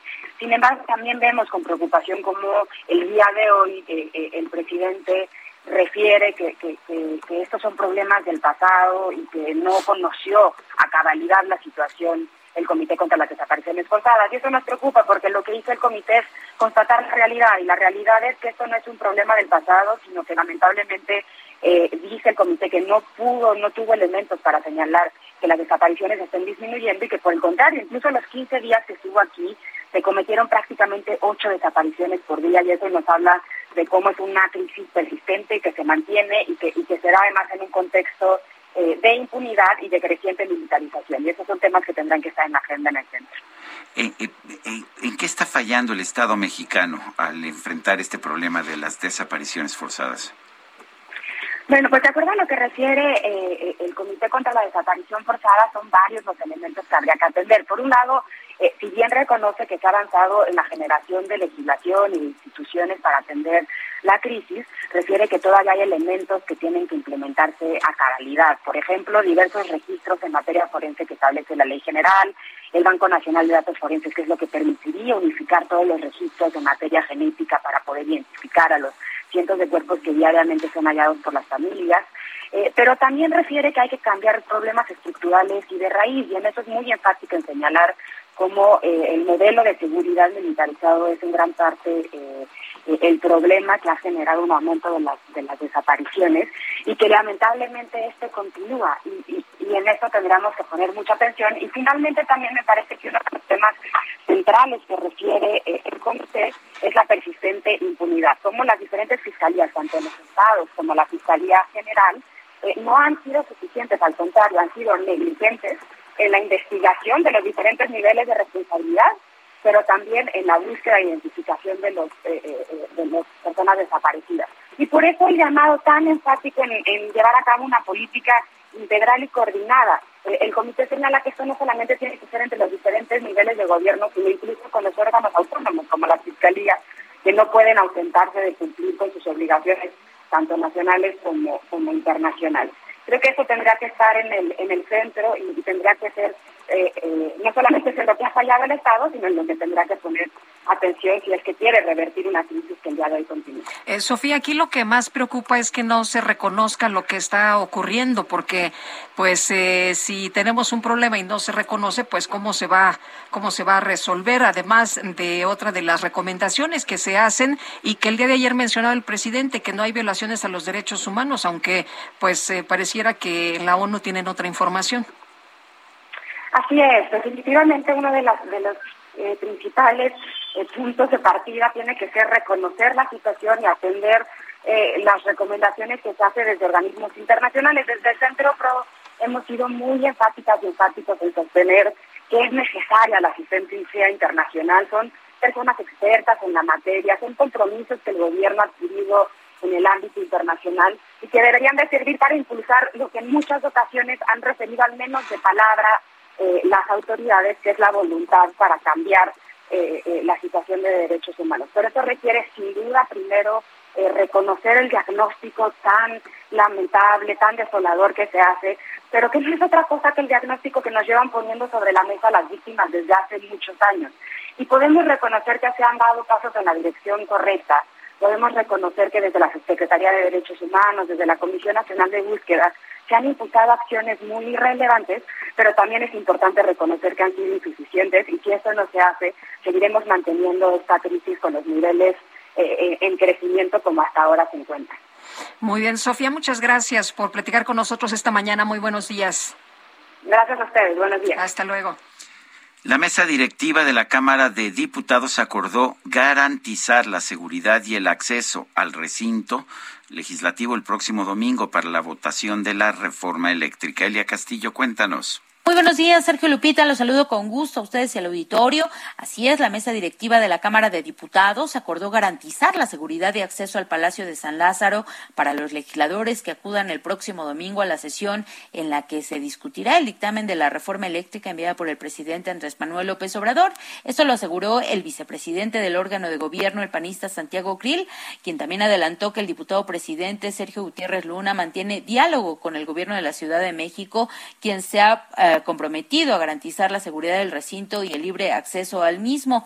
Esto pues da a entender de alguna manera que se desplegará algún tipo de operativo para que se impida, en su caso, que se puedan bloquear los accesos al eh, Palacio Legislativo de San Lázaro. La mesa directiva también acordó que no se realizará convocatoria alguna al Pleno de carácter sorpresivo para que sesionen antes del 17 de abril. Con esto, pues dijo Santiago Krill que ya tienen la certeza de, de que esta sesión se realizará hasta este domingo y no antes. También refirió que la discusión del dictamen, como ya habíamos adelantado, se, prevé, eh, se preveía, se tenía listo para este martes. Sin embargo, por el voto de Morena y aliados en la Junta de Coordinación Política, pues se aprobó este acuerdo para posponer la discusión hasta el próximo domingo 17 de abril. Todo lo anterior eh, ante el temor de, las fracciones del PAN, PRI, PRD y Movimiento Ciudadano de que se convoque nuevamente a este esta marcha, este mitin, a este plantón que ya se había convocado para este martes por parte de organizaciones afines a Morena para defender la eh, iniciativa presidencial. Así es que eh, pues la oposición ya está tomando sus previsiones y eh, se dice, se prevé que desde el sábado en la tarde arriben al recinto legislativo a fin de garantizar su asistencia a esta sesión ordinaria en la que ya adelantaron pues darán su voto en contra de la propuesta presidencial. Con esto pues Morena y aliados no alcanzan la mayoría calificada de 334 votos que se requieren para aprobar una reforma constitucional requieren 57 votos de las fracciones de oposición, pero pues estas cuatro eh, bancadas ya adelantaron y afirmaron que no aprobarán esta reforma presidencial, así que esperemos ver lo que ocurre en los próximos días en torno a la discusión de eh, esta reforma planteada en entregada a la Cámara de Diputados en octubre pasado por parte del titular del Ejecutivo. Este es el reporte que les tengo. Muy buen día. Gracias, Elia Castillo. Bueno, y este domingo se va a llevar a cabo la discusión de la reforma eléctrica, por lo que los diputados que van en contra de la iniciativa cuestionaron el cambio del día. Hay, hay, quien señala que a lo mejor tampoco es este domingo, pero bueno, vamos a platicar con Mauro Garza, diputado federal por Movimiento Ciudadano. Mauro, qué gusto saludarte esta mañana. Muy buenos días. Gracias, Lupita. Sergio, qué gusto saludarlos y qué honor poder platicar con ustedes y con su gran auditorio. Oye, cuéntanos cómo viste eh, este, pues esta fecha que se haya movido, si ya estaba todo el mundo listo, nos dicen en Morena que era para que pues se diera otro repaso, para que se hiciera otro análisis, para que la gente conociera más del tema. Nos, nos otorgaron, este, según ellos, unos días más de reflexión. Pues es absurdo realmente esta propuesta de reforma nos la enviaron desde el año pasado, nosotros nos dimos a la tarea de revisarla, de analizarla, de escuchar a los expertos y desde el año pasado fuimos muy claros y contundentes que esta reforma no tendría nuestro aval, que votaríamos en contra, eh, después lo hizo Acción Nacional, lo hizo el PRD, el PRI pidió que se realizara este ejercicio de Parlamento abierto que inició el 17 de enero, que terminó la última semana de febrero, donde se dio la oportunidad de escuchar a 125 expertos en la materia, de los cuales, pues de los que hablaron en contra, pues existieron los dirigentes de los principales organismos empresariales, hablando de la pérdida de competitividad que esto tendría para nuestro país, las personas eh, de organizaciones de, medio del, del cuidado del medio ambiente, donde hablaron de lo tóxica y nociva que es esta reforma, el incremento del combustorio entre un 800 y un 1100%, el incremento del uso del carbón, obviamente alterando el orden del despacho y no favoreciendo las energías limpias, las energías renovables, y de los que fueron a hablar a favor, pues el 75% eran funcionarios de Comisión Federal de Electricidad, pues no encontraron quien fuera a defender esta reforma tóxica, tuvieron que recurrir a los funcionarios de comisión para que fueran, eh, pues ya tuvimos el tiempo suficiente, ya tuvimos el tiempo necesario y obviamente pues como no tienen los votos necesarios, pues están postergando la discusión y realmente pues perdiendo el tiempo en cuestiones ineficientes y no pudiendo entrar en materia de los temas que realmente le importan a la ciudadanía, que es el tema de seguridad, que es el tema de salud, que es el tema de la reactivación económica que tanta falta le hace a nuestro país. Ahora, diputado, el, ¿cuál es el propósito de desplazar esto al, al, domingo, al domingo de resurrección? Yo no recuerdo que haya habido nunca una sesión del Congreso en un en un domingo de, resurrección, en un domingo de Semana Santa, es castigar a los diputados para que no se vayan de vacaciones? ¿Es porque piensan realmente convencer a alguien más? ¿O es simple y sencillamente para ver si faltan el número suficiente como para que puedan tener el voto que quieren? Yo creo que es más la tercera que mencionas. Yo creo que están apostando a, a dificultar los accesos al recinto, que no podamos estar ahí, que algunos no puedan asistir, a seguir presionando para que no estén ahí los diputados y que puedan tener las dos terceras partes de los diputados presentes, que es lo que requieren para poder aprobar esta reforma. pero pues ahí estaremos si es el sábado, si es el domingo, si es el lunes, si es el martes, pues lo importante es que ya se dé esta discusión, hay más de 50 mil millones de dólares en inversiones que están detenidas para el sector eléctrico de nuestro país y nuestro país si algo requiere es inversiones, desarrollo, es crecimiento y no seguir con este gobierno de destrucción. Muy bien, Mauro, pues vamos a estar muy atentos. ¿Se van a pernoctar ahí o cómo le van a hacer? Lo que sea necesario, nosotros estamos muy unidos, estamos en un constante seguimiento de qué es lo que puede pasar y nosotros estamos previendo pues estar obviamente todos en la Ciudad de México desde el día sábado y pues ya eh, tomaremos la decisión si hay que estar ya desde el sábado en el recinto o si llegaremos en la madrugada del domingo, pues esto dependerá de cómo estén dando las situaciones y ojalá y permitan que ya se pueda llevar a cabo esta discusión y la votación en donde obviamente nuestra esperanza está en que esta reforma retrógrada no pueda pasar. Pues estaremos muy atentos. Gracias, Mauro. Muchas gracias a ustedes. Hasta luego. Buenos días. Vamos a las calles de la Ciudad de México. Israel Lorenzana, adelante. Sergio Lupita, muchísimas gracias. Pues ya dábamos a conocer esta marcha que ha salido ya del monumento de el Ángel de la Independencia, perdón, con dirección hacia el Zócalo Capitalino. En estos momentos la vanguardia está llegando exactamente a la avenida Hidalgo. Y es que se trata de amigas de la joven Sofía de 17 años, la cual perdió la vida. Esto aparentemente después de haber ingerido algunas bebidas en un bar en la colonia Doctores. Sergio Lupita, ya en estos momentos, bueno, pues las autoridades llevan a cabo cortes viales sobre el paseo de la reforma y este contingente va lanzando algunas consignas, seguramente lo alcanzan a escuchar de fondo. También señalar que se ha unido a esta movilización un grupo de jóvenes encapuchadas, mejor conocidas como el Bloque Negro, quienes en estos momentos, bueno, pues están llevando a cabo algunas pintas y también, bueno, pues están acompañando esta movilización con dirección hacia el Zócalo Capitalino. Están pidiendo justicia para Sofía, piden que las autoridades aceleren el proceso de la investigación y por supuesto se castigue a los responsables. Las alternativas para nuestros amigos del auditorio que van a utilizar el Paseo de la Reforma, hay que utilizar Avenida Chapultepec o también, aunque distante, la Avenida México Tenochtitlan. Sergio Lupita, la información que les tengo. Muy bien, Israel, muchas gracias. Hasta luego. Bueno, son las son las uh, 9 de la mañana con 47 minutos. Vámonos a un resumen de la información más importante. Es la información que se ha generado esta misma mañana en este miércoles, miércoles santo. En su conferencia de prensa de esta mañana, el presidente López Obrador aseguró que la Secretaría de Gobernación ya está atendiendo la recomendación del Comité de Desapariciones Forzadas de la ONU. Denunció que este organismo no actúa con apego a la verdad.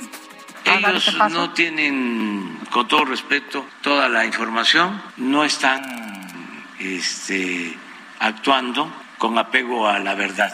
Ya no es el tiempo de antes en que se usaba al ejército para reprimir o para rematar heridos, como se hacía en la época de Calderón, o para desaparecer a personas. Ya no es ese tiempo. Entonces todo esto lo está aclarando gobernación. Bueno, por otro lado, dio a conocer que ya firmó su nueva iniciativa de reforma a la ley minera para que el litio quede como propiedad de la nación. Acabo de firmar hoy en la mañana la iniciativa de reforma a la ley minera, que no requiere dos terceras partes, es mayoría simple, para que el litio quede como propiedad de la nación. Entonces vamos a esperar el domingo y de inmediato entra la iniciativa del litio. Pero además para que sepan los mexicanos de que no nos van a poner contra la pared. El litio, que lo ambicionan, porque me consta, tanto corporaciones como gobiernos extranjeros, va a ser de México. En este espacio, Macario Esquetino, profesor de la Escuela de Gobierno del TEC de Monterrey, advirtió que la decisión del presidente López Obrador de subsidiar los combustibles podría afectar la estabilidad económica del país. Eh, no, de hecho es un problema porque de por sí uno no tiene dinero en abundancia, como es el caso del gobierno mexicano, destinarlo a financiar combustibles es una mala idea, eh, va también a, favorecer a quienes son más ricos. Creo que el gobierno sí debe intervenir para eh, evitar los golpes más duros de, de movimientos, por ejemplo, de precios o de actividad económica, pero cuando ya lo hace uno eh, contra la estabilidad de las finanzas públicas, eso no es una buena idea. El fiscal de la Corte Penal Internacional, Karim Khan, realizó una visita a Ucrania para atender los reportes sobre presuntos crímenes de guerra cometidos por las fuerzas rusas en la ciudad de Buja. El Ministerio de Defensa de Rusia aseguró que más de mil soldados ucranianos se rindieron ante las fuerzas de Moscú en la ciudad de Mariupol. Bueno, y pues ahí en Busha también la situación eh, muy complicada. En un video, el presidente de Ucrania, Volodymyr Zelensky, advirtió a la comunidad internacional que si su país no recibe armas adicionales, la invasión rusa se convertirá en un baño de sangre sin fin.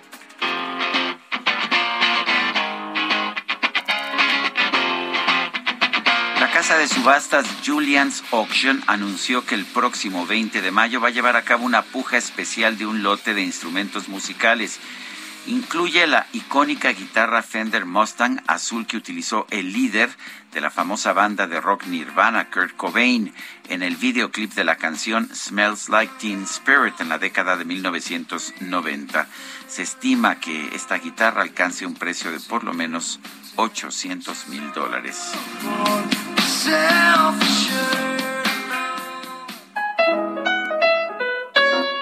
GastroLab. Historia, recetas, materia prima y un sinfín de cosas que a todos nos interesan. Mi querido Sergio, ¿puedes encomencipiar? Yo en comencipio mientras tú sí. entrevistas al chef.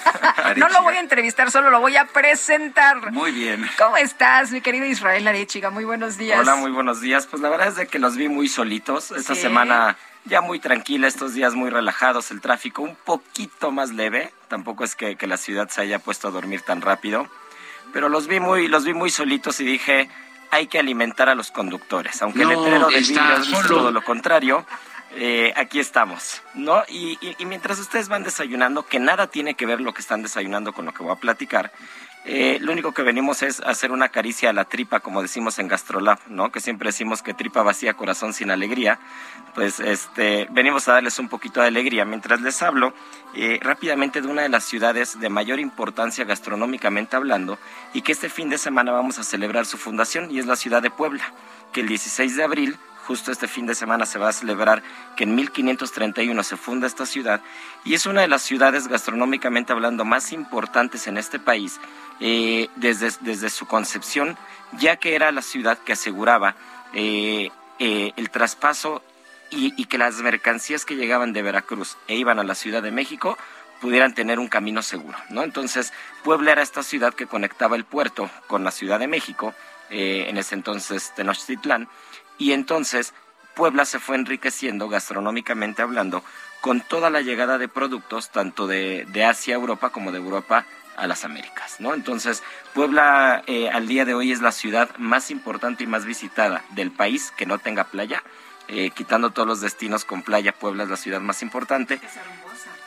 Tiene muchísimos lugares para visitar y, como dices, la comida. mm, No, y mucha cultura sobre todo, Mucha ¿no? cultura, Porque sí. mucho- muchos de los platos tradicionales y de los platos más emblemáticos de este país, pues nacen en Puebla, ¿no? Entonces, cuando hablamos de los chiles en nogada, cuando hablamos del mole poblano, el mole de caderas, hay una serie de fiestas y una serie de, de festivales gastronómicos y una serie de recetas que, que si vemos el calendario anual de la gastronomía poblana, realmente es interminable, ¿no? Porque cuando acaba el mole de caderas empieza otra cosa y entonces Zacatlán de las manzanas empiezan a hacer sidra y después vamos a empezar con los camotes en época de frío y después vamos a irnos con el mole y nos vamos a ir con el chile en nogada y así vamos a ir por, por una serie de platos que, que realmente es interminable, ¿no? La cocina poblana, la cocina conventual eh, es fundamental para los dulces típicos mexicanos, para la creación de muchas recetas, de los moles coloraditos, no, realmente, realmente Puebla es bastante rico y vamos a celebrarlo este fin de semana. Bueno, pues nosotros guardamos silencio y comimos mientras tú presentabas. Gracias, Israel. Gracias, Sergio Lupita. Bueno, se nos acabó el tiempo, Guadalupe. Vámonos entonces, que la pasen todos muy bien, disfruten este día y nos escuchamos mañana tempranito a las 7. Sí, vamos a venir, ¿eh? Aquí Sí, vamos, a estar, los dos, jueves y viernes, por supuesto. Hasta mañana. Gracias de todo corazón. Quiero que no te falte nada. Adiós, adiós. Heraldo Media Group presentó Sergio Sarmiento y Lupita Juárez por El Heraldo Radio.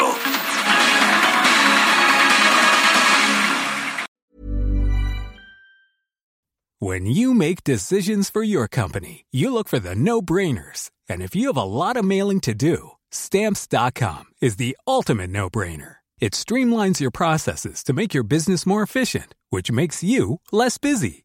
Mail checks, invoices, legal documents, and everything you need to keep your business running with stamps.com. Seamlessly connect with every major marketplace and shopping cart. Schedule package pickups and see your cheapest and fastest shipping options from different carriers with rates up to 89% off USPS and UPS rates. And with the stamps.com mobile app, you can take care of mailing and shipping wherever you are. Make the same no-brainer decision as over 1 million other businesses with stamps.com. Sign up with code program for a 4-week trial plus free postage and a free digital scale. No long-term commitments or contracts. That's stamps.com. Code program.